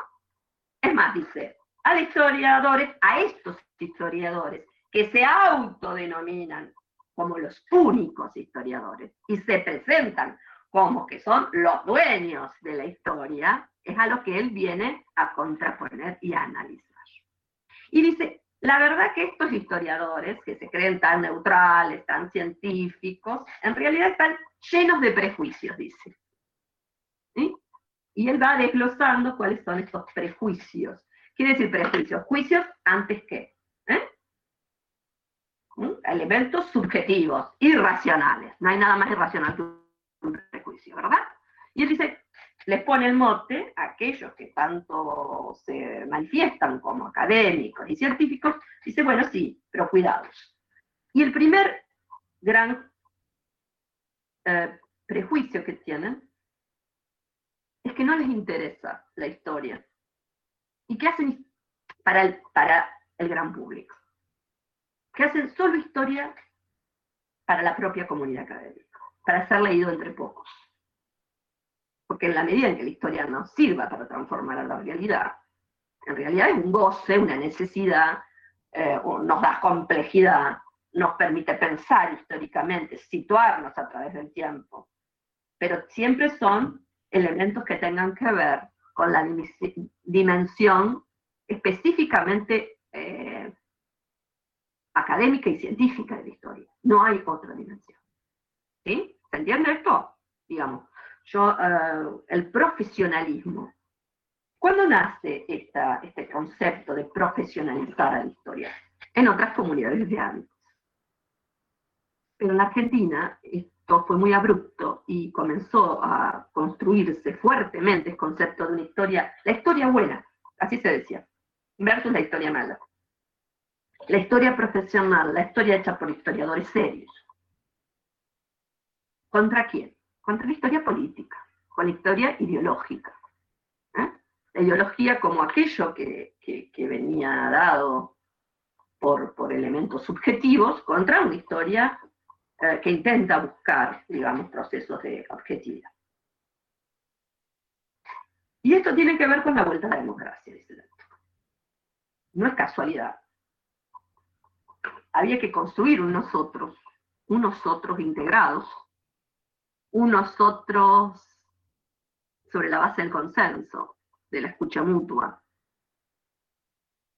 Y eso de alguna manera, él dice, fue la ideología, dice del alfonsinismo el alfonsinismo se presenta a la sociedad como la necesidad de construir una democracia, un país normal, dirían algunos, sin conflictos, donde eh, las mayorías llegaran a un consenso, donde la disputa, la violencia, eh, esos eran los discursos de los años 70. Y esos posicionamientos firmes y fuertes finalmente llegaron a la debacle. ¿no? Algunos dicen hasta el totalitarismo. Hay otros autores que no, no voy a citar acá. Digo, como responsables de que eh, ahora esta producción académica está mucho más centrada exclusivamente sobre sí misma. El tiempo pasó hablar de clase social, hablar de conflictos y demás, significaba que no agarrabas una beca. A ver, había un disciplinamiento muy fuerte, ¿sí? Sobre qué registro, qué estudiabas, cuáles eran los temas a estudiar. La lucha de clases o la historia del movimiento obrero fue quedando de lado. El concepto de movimiento obrero fue desplazado por sectores populares, por ejemplo, en la historiografía de esos años. Hubo grandes debates, donde aquello que era tan fuerte en los años 60 y 70, y que fue tan em, firme y tan crítica, esa historia se fue desplazando y apreció muy fuertemente una historia política, una nueva historia de las representaciones, la historia mm, eh, de los partidos políticos, eh, y separado, una historia que no, no, terminaba de cuajar y de relacionarse entre cuestiones económicas, sociales y, políticas, sino que al revés, digamos, una separación, ¿no? Donde eh, el campo de la historia quedaba reducido en general, grupos, y también a periodizaciones mucho más cortas. Historia sistémica, las miradas totalizadoras, y se refugiaba mucho más en historias eh, más pequeñas, más acotadas, etcétera, etcétera. Esto de alguna manera es parte del proceso de profesionalización. Había que buscar fuentes, y eso era verdad. Había también, es verdad, excesos de grandes hipótesis, grandes teorías y poca sustentación. ¿no? Había que revisar muchas más fuentes, había que nutrir a buena parte de muchas de las polémicas de los años 70. En los años 70 te iban a la facultad y era, qué sé yo, revolución o dependencia, digo. Entonces, se estudiaba claramente cuál era el modelo económico mundial y este, el papel de la República Argentina y de América Latina, etcétera, etcétera. Digo, quién era el sujeto de la historia, el movimiento obrero, las guerrillas. Esto se, discutía ¿eh? en, las aulas académicas. Bueno, frente a esa historia, todo esto queda vedado por un tiempo. Eh, las crisis en la Argentina, las idas y venidas en términos políticos y culturales, entre otras cosas, llamó las grandes movilizaciones del 2001 y la crisis de hegemonía, que de alguna manera se plantea allí, ¿no? Queda el poder desnudo en el 2001, que los que somos más grandes nos acordamos muy bien. El 2001 es un momento fantástico para estudiarlo. ¿Qué pasó en esa sociedad que de golpe clases populares, los sectores trabajadores y las clases medias, todas juntas, salían a romper, ¿eh? a movilizarse como nunca, con una presencia pública, ¿eh? queriendo organizar las cosas en sus propias manos, en asambleas multitudinarias, donde estaba la señora Bien con el señor trabajador, con la señora que limpiaba, y discutíamos todos de política y cómo íbamos a resolver y a construir. ¿eh? Claro, exactamente, él habla de la autocensura de los historiadores, ¿no? de temas que quedaron opacados. Está muy bien eso, Juan. Uno implicó, esas movilizaciones implicaron nuevas preguntas. Siempre, lo que yo no coincido con, con Ezequiel es que en todos los 80 y 90 hubo muchos historiadores que resistieron y no todos hicieron lo que eh, la élite de la comunidad científica quiso. ¿eh? yo sí lo digo y doy testimonio, porque hubo historiadores muy críticos que a nosotros nos formaron y que de alguna manera este, tuvieron que pelear mucho para pensar bajo otros parámetros un poco más comprometidos. Bueno, nuevas preguntas sobre el pasado, dice, aparecen. Yo no diría, yo digo que se reactualizan y que sí hay más estudios que empiezan a volcar y a pensar el pasado. Y readmitir que historia y política están ligadas. Hay ligazones. Hay, eh, no son dos campos perfectosamente separados. ¿Eh? Digo, nosotros tenemos que hacer ciencia, pero no podemos dejar de entender que las ideologías ¿eh? están, estamos de alguna manera este, eh, recortados por lo que pensamos, por los puntos de vista que tenemos. En este video dice, lo que ellos hacen es decir, la historia no sirve para nada. A la historia, la gente común no le interesa la historia. Esta citan al Perindolio diciendo, no hay ninguna razón para que la gente compre libros de historia. Los libros de historia los compraban, ¿sí? Los miembros de la comunidad académica. Sin embargo, aparece en la televisión un conjunto de divulgadores. Y ahí se volvieron locos. Felipe Piña, hasta con Pergolini, y aquel trabajo donde algo habrán hecho, que nosotros seguramente le podemos hacer, irrumpen en la sociedad de una manera increíble. 2005, 2006, la gente se paraba para ir a ver qué van a dar hoy, la revolución de mayo o ya viene el rosismo. Es increíble hoy plantear esto, pero les puedo asegurar que la necesidad de respuestas, de preguntas que tenía la gente y de respuestas era tan grande que de golpe el campo de la historia cobró libreta. Nosotros teníamos 30, 40, 50 alumnos. En 2003 explotó la matrícula. Eran 150, 200, 300, el aula repleta. Decíamos, ¿qué pasa? ¿Eh? La necesidad de entender ese presente los volcó un montón de alumnos sobre la carrera de historia. Exactamente, también el, lenguaje y el discurso. Me parece muy bien, Natalia, lo que estás diciendo. Entonces, justamente, ¿cómo construir frente a esa demanda? Entonces la demanda existía. Entonces la demanda existía. El problema es que había que romper ¿eh? esos cubículos, ese puñado de especialistas o esa profesionalización. Y aparece también otro registro de la historia reciente, que también estaba prohibida. Prohibida por la comunidad académica. O sea, vos hacías una historia de los desaparecidos en los argentinos y te decían, bueno, no, estos son temas muy recientes, ¿para qué tomar estos problemas tan violentos? Toma algo que tenga que ver con 30, 40 años atrás, si tenés que tener una, lejanía de los hechos para tener mayores niveles de conocimientos, de fuentes construidas y también de objetividad, etcétera, etcétera, etcétera. Sí, allá hay alguien que quiera hablar. Sí, me recuerda en el año, Facundo soy yo, sí. En el año 95 me recuerda, bueno, yo entré a la facultad de Derecho y, por ejemplo, Historia de la Argentina tenía un grosso, un profesor re grosso, capaz que lo conoce, Luesas. Ajá. Enrique Luesas. Eh, y bueno, y por ejemplo, no llegamos a tocar, estamos hablando del año 95, no llegamos a tocar eh, la dictadura. Claro. No llegamos a hablar de la dictadura, algo que hacía ya 15 años que se había terminado, 13 años había terminado, que era algo, y sin embargo no, era algo que no, no se llegó a tocar. Claro, a lo mejor por falta de tiempo, pero seguramente no estaba en el programa. No, no, tengo entendido, no estaba en el programa, año 95. Claro. Y bueno, mira, te cuento, te cuento, otra cosa hoy. Hay historiadores actuales. que la materia Historia Argentina 1, ¿sí? No se habla ni de la negritud y el peso de la negritud en la Argentina, ni de la esclavitud. Porque no están las fuentes y no está trabajando y todavía los historiadores oficiales no lo no están, entonces todo lo demás es desatendido.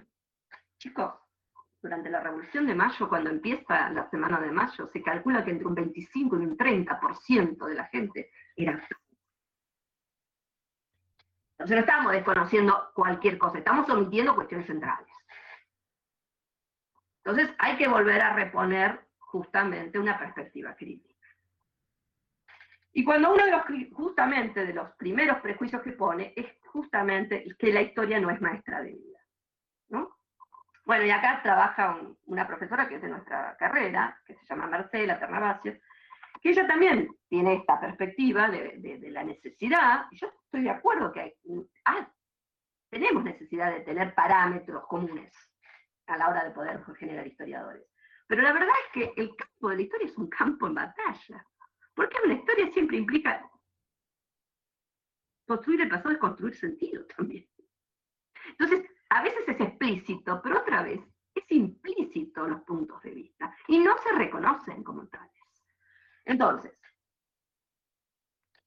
cuidado con trabajar pasados con fines políticos. Yo también estoy de acuerdo con esto de que no se puede tener una visión maniquea.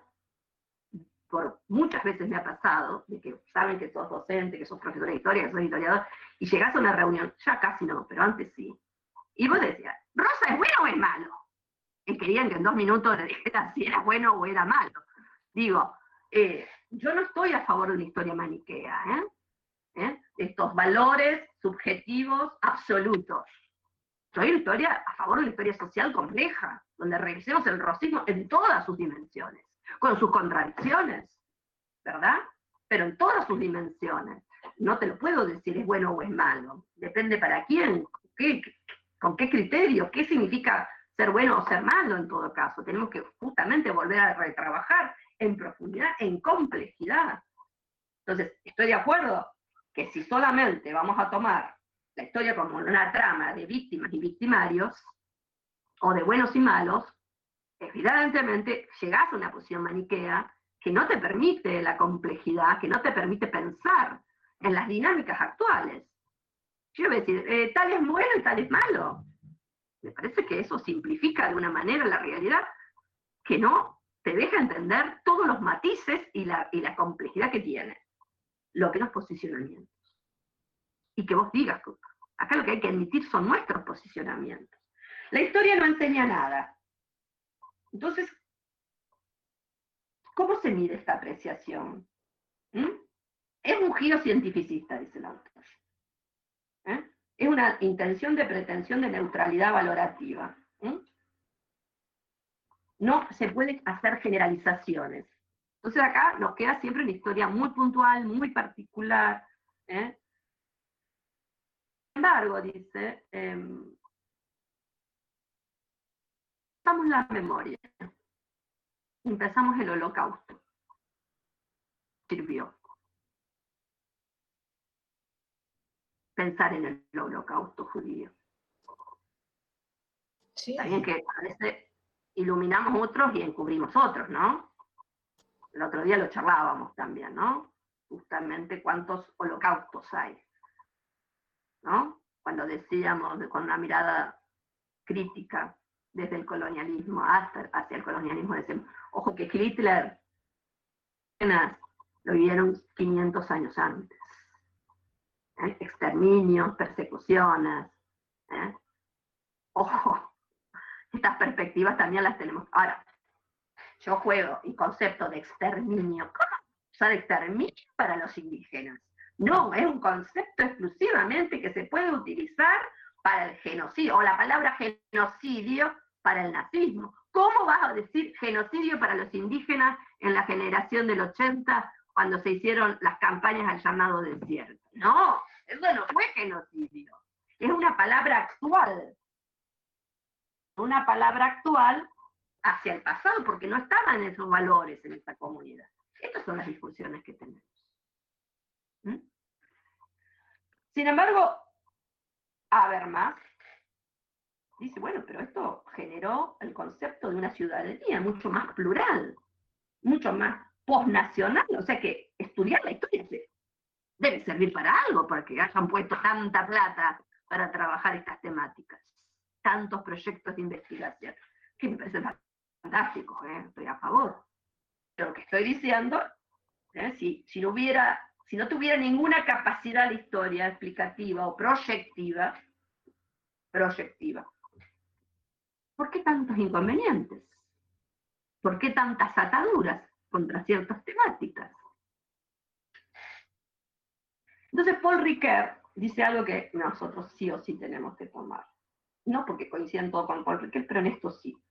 Dice, en realidad la narración, la forma en que nosotros relatamos, de por sí ya es una, una mediación privilegiada y necesaria. Yo en mi construcción, en el uso de vocablos o en el desuso de vocablos, presento problemas. No existen los hechos. Es el historiador el que construye hechos, el que selecciona. Seleccionar y jerarquizar.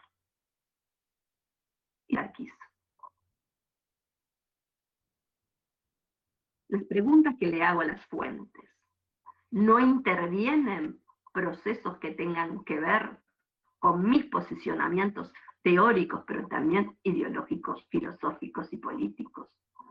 No tiene que ver cuando yo interrogo las fuentes mi edad, mi sexo, mi género diría yo, ya, no sexo, mi género, mi pertenencia a distintos sectores sociales. mi universo cultural no está plagado de todos esos condicionamientos. ¿Cómo reconstruyo yo el pasado? Estoy en un laboratorio con la asepsia limpia, sin ningún tipo de experiencias sociales, colectivas. No soy parte de colectivos culturales. ¿Cómo hago para entender las permanencias y los cambios y no incorporo a los otros? ¿Cómo construyo procesos de identidad si no reconozco la historicidad, pero también la heterogeneidad de una sociedad? Esas son las cuestiones que de alguna manera se pregunta el autor. Lo estoy haciendo rápido, ¿no? Pero evidentemente las preguntas orientan las preguntas y las respuestas sobre el pasado. De alguna manera eh, es, es indiscutible. Lo que pasa es que hay algunos que lo decimos, dicen, no, nosotros nos asumimos frente a estos paradigmas, y otros no. Entonces, el segundo prejuicio sería, no hay buenos y malos en la historia. No hay historias de víctimas y victimarios. Lógicamente dijimos, no estamos a favor ni del simplismo ni del maniqueísmo, ¿no es cierto? Esto sí. O sea, podemos impugnar juicios éticos a priori, pero no vamos a valorar de manera ética. No valoramos de manera ética. No hay moralejas explícitas o implícitas. En un relato que dice, por ejemplo, la sociedad argentina entre 1880 y 1930, tuvo un proceso de modernización económica y un segundo momento también de modernización política a partir de 1912, cuando se instaura la ley Cespeña. Digo, no estoy subjetivando también ahí. No estoy diciendo que una modernización, ¿qué quiere decir modernización? Que era mejor y más complejo que lo anterior. Digo, en todos nuestros vocablos, en muchos de nuestros vocablos, hay valoraciones. Y a veces hasta cuando trabajamos con datos duros, cuantitativos. Hablamos de avances, de retrocesos, de reacciones. O estas son nuestras propias presunciones, que en todo caso las deberíamos eh, hacer claramente y establecerlas y decirlas. El anarquismo fue inviable después de 1910, dice un autor. Y después, ¿cómo se entienden las cantidades de luchas que todavía no estuvieron presentes? Y podemos ver, los estancieros en 1880 fueron grandes emprendedores. Y además no fueron apropiadores de tierras.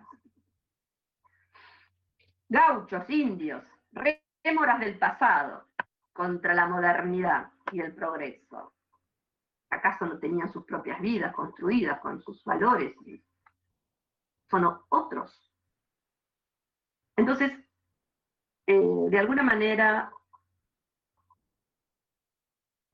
otras visiones, por ejemplo, eh, no se puede criticar a Sarmiento por su perspectiva sobre los gauchos, porque estaríamos eh, violando lo que se considera Sarmiento, cuando dice, no hay problema, desperdigar sangre de gaucho, es algo que no es algo que tenga que ver con el que no lo podemos mirar con los, ojos del presente, porque es una valoración ética, eh, que no estaba en aquellos días, que no estaba presente en aquellos días. Está bien. Supongamos que le tomo, tomamos esto como, como posible. Y Martín, el héroe cubano de la revolución y de independencia cubana, que viven en la misma época que Sarmiento, la civilización. Pensó en esta, en esta dicotomía civilización contra barbarie versus barbarie, o al contrario. Martí pensó en la necesidad de construir una Cuba armoniosa, donde todos los sectores sociales, todos los colores ¿eh? de pieles fueran construyendo una nación independiente. Ojo, no la estoy pasando a los valores del siglo XXI, estoy hablando de otro intelectual del siglo XIX. Entonces, digo, para contraponer, vemos que hay valores mucho más amplios, mucho más críticos, aún en la misma época en que lo escribe. Y eso que le valora a Sarmiento un montón de cosas. ¿eh? Pero nosotros tenemos que generar y entender esa complejidad y los límites, en todo caso, de cada pensador. Y no, no digo nada que, que, no sea sacado de su propio, de su propio, fue presidente, fue parte de eh, los intelectuales orgánicos, si ustedes quieren, que construyeron el molde y la matriz de ese país. Y sus contras, pero tenemos que ponerlos. Y otra de las cosas que dice el autor, ah, es muy bueno cuando dice, cuando cita lo de Adrián Escolani, que también es un profesor investigador de, de acá de Rosario. Tanto cuidado, Adriana Scolani, justamente porque es parte de la comunidad científica, donde trabaja ah, las luchas agrarias allá en 1928 y demás. O sea, los trabajadores rurales. Rurales y los que trabajan en el puerto, los estibadores. Y entonces él relata, en un momento. los estibadores tenían que levantar sus bolsas de 70 kilos por hora, ¿eh? ¿eh? y que se las tiraban de 4 metros de arriba. Imagínate vos cómo te quedaría en la espalda. Y ese era el trabajo de los estibadores. Y entonces él, en un momento, pone un trabajo inhumano. Es anticientífico decir inhumano. Anticientífico ponerle esa...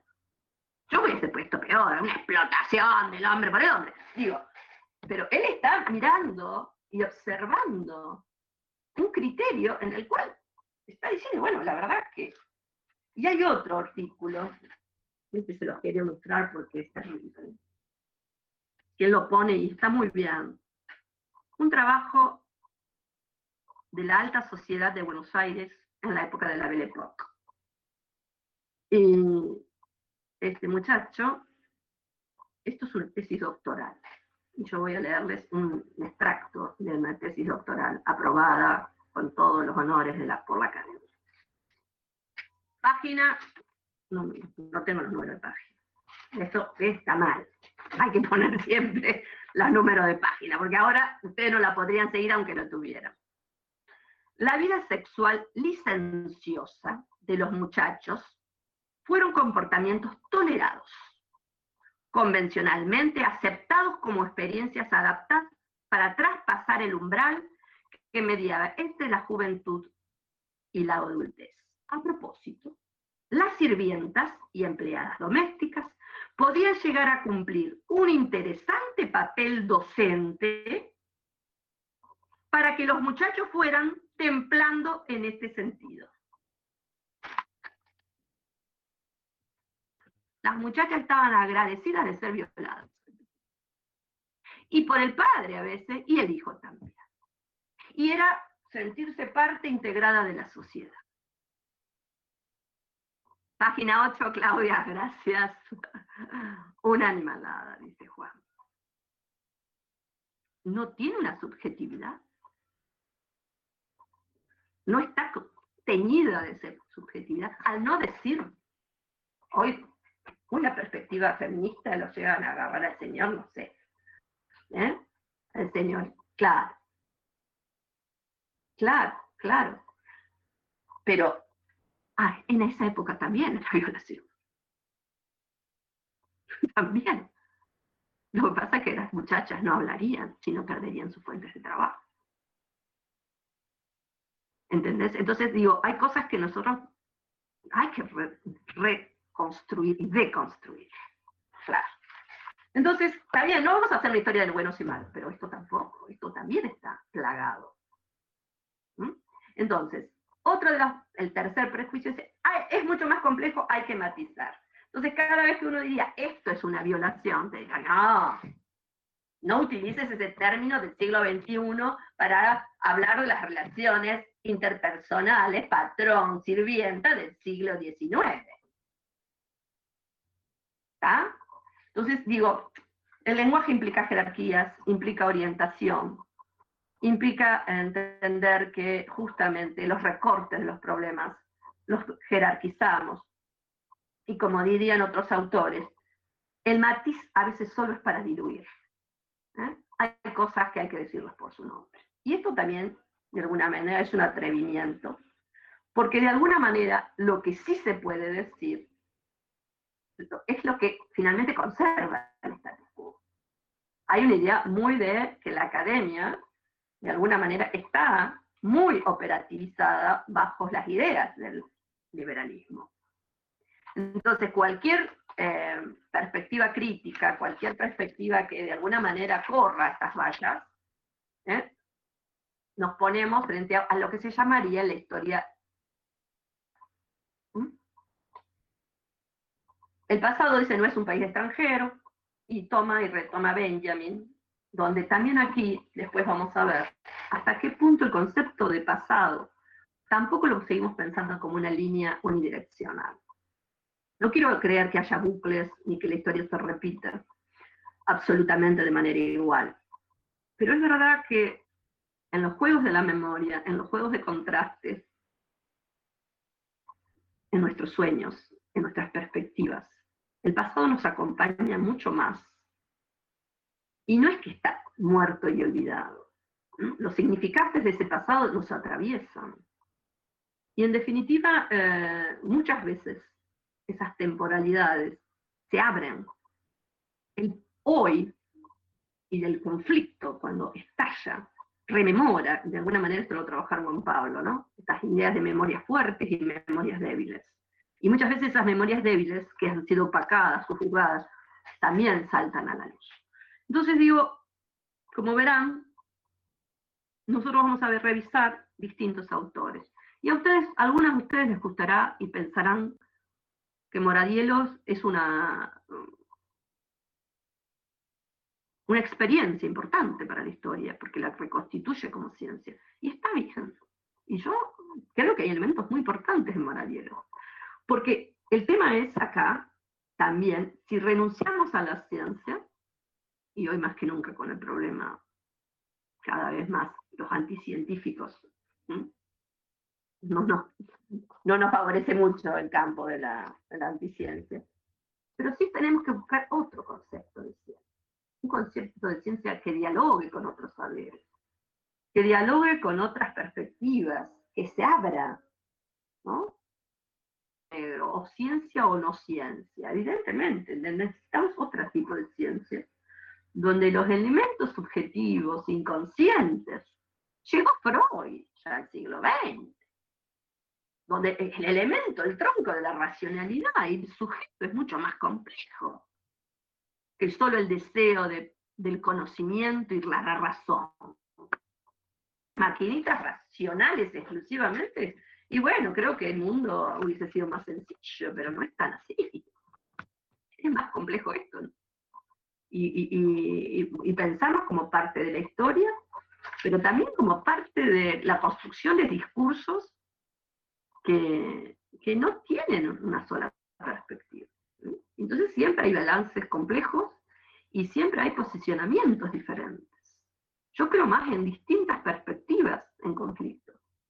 Yo creo más en que uno debe, eh, de alguna manera, mm, tener claramente y establecer cuáles son eh, esas prenociones con las cuales trabajamos. Y debemos aceptarlas y debemos exponerlas y aunque algunos no las tendrán tan claramente establecidas, y está bien también. Justamente soy donde no pienso, se podría decir. Bueno, lo que pasa es que claramente, ¿no? Eh, el inconsciente existe. ¿Eh? Entonces, este, eh, son tramas más complejas seguramente, pero tampoco vamos a demonizar a la, a la historia y seguramente estos historiadores tienen grandes aportes también. Entonces, habría que abrir la cabeza, complejizar el campo, leer a todos y a todas. Eh, y ustedes, el desafío es em, embarcarse en esto, embarcarse en poder pensar por ustedes mismos.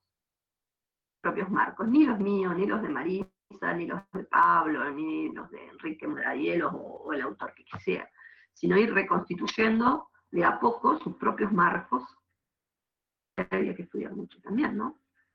hay que saber de filosofía, hay que mm, dialogar con muchas ciencias. Y de a poco iremos preguntando, complejizándonos, qué es el tiempo, cómo periodizamos, quién hace la historia. Y lo vamos a seguir viendo, porque a partir de la semana próxima empezamos con el historicismo, el positivismo. Así que eso, eso nos va a ayudar a seguir situándonos cómo todas estas problemáticas fueron tomando forma a través del tiempo. por allí la mano y nos yendo.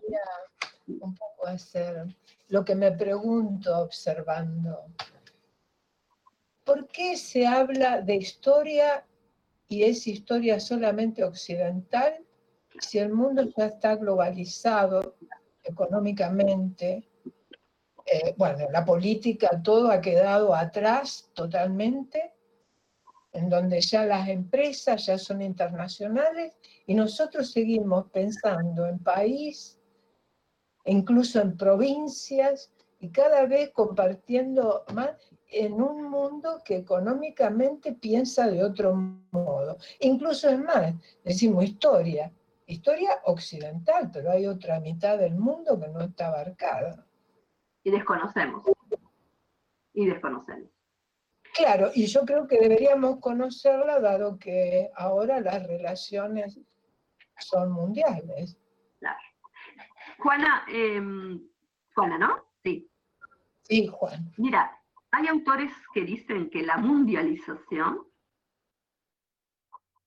no es, nuevo, no es algo de nuevo, sino que de alguna manera eh, el llamado descubrimiento de América ya nos ubica en un primer plano de una primera mundialización y que los procesos de colonialidad, digamos, lo decíamos en la clase pasada, son parte constitutivas de la modernidad europea.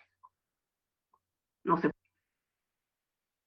el desarrollo de la ciencia, la razón pura de alguna manera.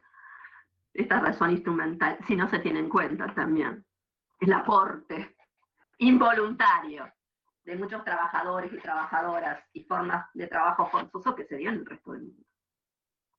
Entonces, tenés razón. Eh, no olvidemos lo que pasó China. También fue colonia, ¿eh? por muchos años. Entonces, este, lo que pasa es que hoy, claro, hoy hay un corrimiento, quizás, em, mucho más espectacular, ¿no? Em, si nosotros pensamos en el siglo XX, hay un historiador, Hosban, que se llama el corto siglo XX, yo lo creo que se los conté el otro día, que periodiza desde la Primera Guerra Mundial hasta la caída del muro de Berlín digamos, como la lógica dominante del siglo XX, donde eh, hay una pelea muy claramente entre lo que se construye como el Occidente. Porque el concepto de Occidente es una construcción sociocultural. Esto es lo que tenemos que decir.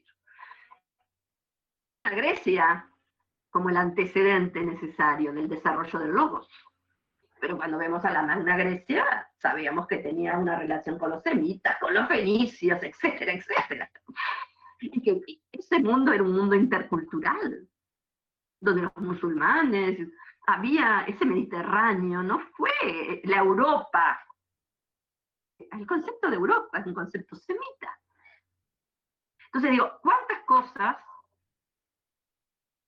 por ignorancia o porque se han configurado así una matriz cultural dominante? Donde fue construyendo este occidentalismo, nosotros como parte de, esa colonialidad, digamos, con lenguas, también construimos nuestros valores sobre ellos. Una religión, una forma de pensar y de actuar. Claro, eran los bárbaros, usted lo dice bien Facundo, ¿no? Estos europeos que hoy no hablan de civilización, en realidad ¿eh? el imperio romano los llamaba bárbaros, ¿no? Por sus bajas organizaciones sociales, por la poca complejidad que tenían etcétera, etcétera, etcétera. Digo, entonces, eh, es, lo que pasa es que es muy difícil romper estos moldes culturales porque son moldes dominantes. Y entonces, si vos a mí me preguntas, tengo 58 años, voy a cumplir dentro de poco 59. Y si me preguntas, ¿qué sé de China? Te digo que sé muy poco. Más allá de una información periodística que sí la tengo. ¿Ah? Y tengo registro de algunos momentos, ¿eh? de sus primeras estructuraciones del feudalismo chino, y después, por supuesto, de la guerra del opio, de, pero no tengo una visión compleja. Regiones, por ejemplo, y el peso distintivo en cada uno de estos países. Y quizás China, pero de otras zonas, menos aún. Claro, pero por allí desde mi ignorancia pienso, conocer la historia de esos lugares que son exóticos, por lo menos para mí, este, ¿no serviría para poder de alguna manera estar alerta de cómo podrían actuar en un futuro? Por supuesto, claro Porque bueno, este, las economías sí ya están este, les, doy una, les doy una que habla sobre la forma de organización económica, por lo menos en la película creo que está bastante bien, se llama Factory, American Factory. American Factory. Es dura, ¿eh? es dura para entender la cultura del trabajo en China. ¿Bien? De, uh, Digo, son cosas que nosotros tenemos que trabajar, claro, porque podemos criticar seguramente eh, muchos de los contenidos de lo que ha sido la sociedad capitalista ¿eh? Centro, Norteamérica y en Europa. Pero esto no implica levantar a China de manera eh, sin ningún registro, ¿no? Sino volver a repensar realmente esas complejidades que significan. Pero de cualquier manera la humanidad, cuando hay tensión y hay más de un capo o terminas en una guerra, o estas disputas facilitan procesos de que otras, otras visiones de otros estados y otras, otros caminos para América Latina a lo mejor se abren también, ¿no? Habrá que revisar. La historia siempre está abierta, eso sí. Nunca podemos saber ¿eh? cuál va a ser eh, el criterio, porque hay criterios y que hay tendencias en la historia, yo no tengo la menor duda. Que hay tendencias no las ves. Ahora, que después de A venga B o venga C o venga Z, eso es otra opción. Pero que las tendencias existen, existen. Y hoy no puedes dejar de ver. Cuete a donde amarte. Cuete o lo que fue de China. Tres naciones nada más. Son desarrollos tecnológicos muy importantes una ultra colaboración a nivel mundial de estas megas empresas, estados que aparentemente se estarían diluyendo, pero que por el otro lado son los grandes centros militares del mundo. Entonces, digamos, tenemos una complejidad enorme para poder pensar esto.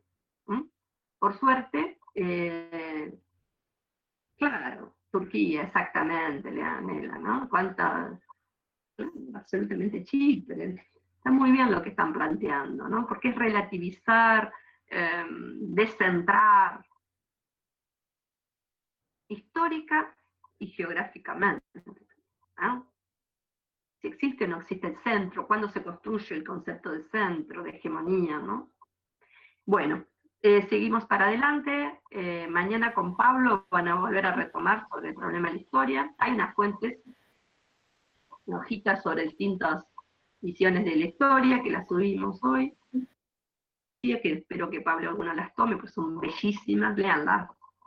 Preguntas de un obrero frente a un libro, de Alberto Brecht. Fantástica. Sí. sí, perdón que interrumpa, pero justo quería decir algo que venía pensando mientras leía el texto de Moradielos más temprano y antes de que se nos vaya del tema. Eh, cuando estaba leyendo que él hablaba sobre las fuentes y cómo uno reconstruye la, historia en base a eh, las evidencias y las fuentes que, recupera, digamos, del pasado, estaba pensando en cómo es el contraste abismal con la situación actual en la cual se crea incertidumbre por eh, estar sobrepasado de información, esto de encontrar información sobre todo en cualquier lado todo el tiempo al punto de que ya no sabes de dónde tomar eh, datos, ¿viste? A quién creerle, porque yo que hago, abro Twitter y veo tweets sobre Israel. Yo no sé nada de Israel, pero veo cantidades y cantidades de información diferente de todos puntos de vista. Veo lo que opinan los yanquis, veo lo que opinan los argentinos, veo lo que opinan los chinos sobre lo que está pasando. El contraste de pasar de tener que buscar el diario que justo hablaba del día en el que pasó tal cosa en tal lugar, a tener que pasar a seleccionar a ver con qué moda la información que hay. Y en base a eso también estaba pensando en lo que va a ser la educación de acá, cuando, como está pasando ahora, eh, en muchas áreas el alumno pasa a saber casi que más que en algunos maestros, ¿viste? Pasa ahora con la informática los profesores de informática, los profesores de computación, por decirlo de alguna manera, se quedan atrás comparado a la información que tienen los alumnos eh, de manera nata, casi. Tener, acuerdo 100% que este es el problema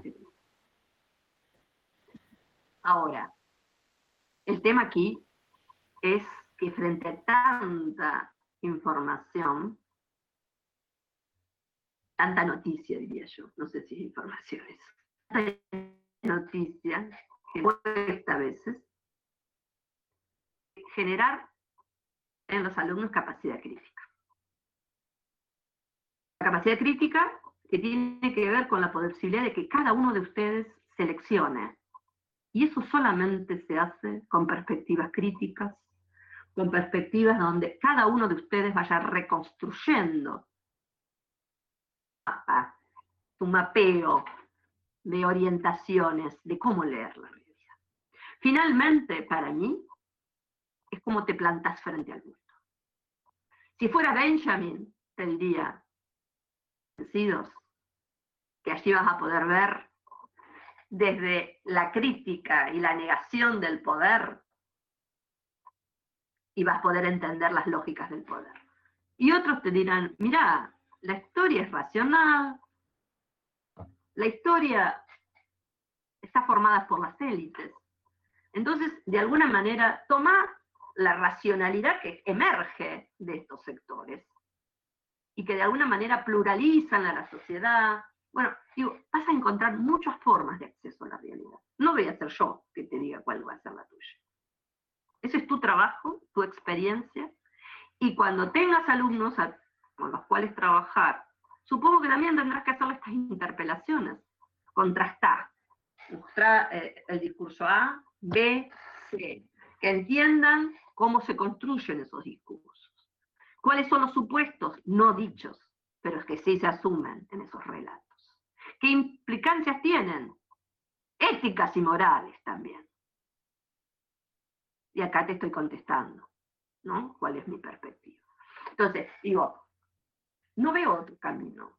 Le tendremos que generar a la gente conciencia crítica para que vayan reconstruyendo caminos de análisis y que terminen con la vulgata y el chisme común. Este es un gran problema, porque en este proceso de información lo, que, lo único que reina es la desinformación y el ocultamiento. Hay mucho ocultamiento, hay mucha voracidad hay mucho simplismo y sobre todo hay mucho maniqueo. O estás con uno o estás con el otro. O Rosa es bueno o Rosa es malo. Volvemos de alguna manera a un criterio simplista que no nos avanza, no nos hace pensar. Entonces, ¿qué tiene la educación? Los caminos.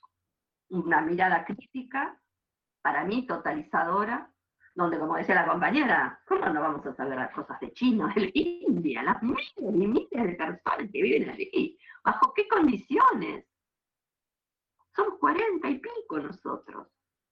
¿Quién les impedirá en algún día dar el salto y venirse para estas pampas? ¿Qué sabemos cuál es? Tenemos una historia tan corta en el mundo. Lo que es 200 años la historia, nada. ¿Cuántas sociedades dejaron de existir después de 200 años?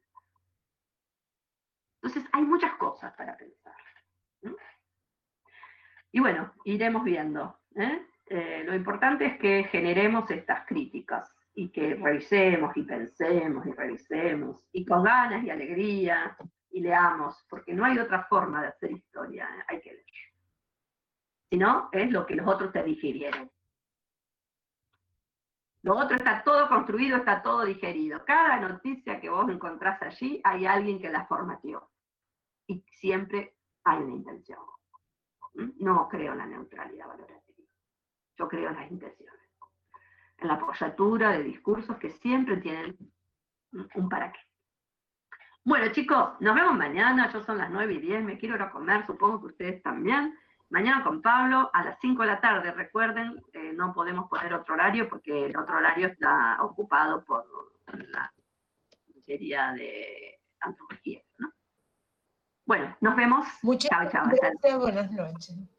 No, gracias. Chao, muchas gracias, profe, buenas noches. Chao, profe, te quiero.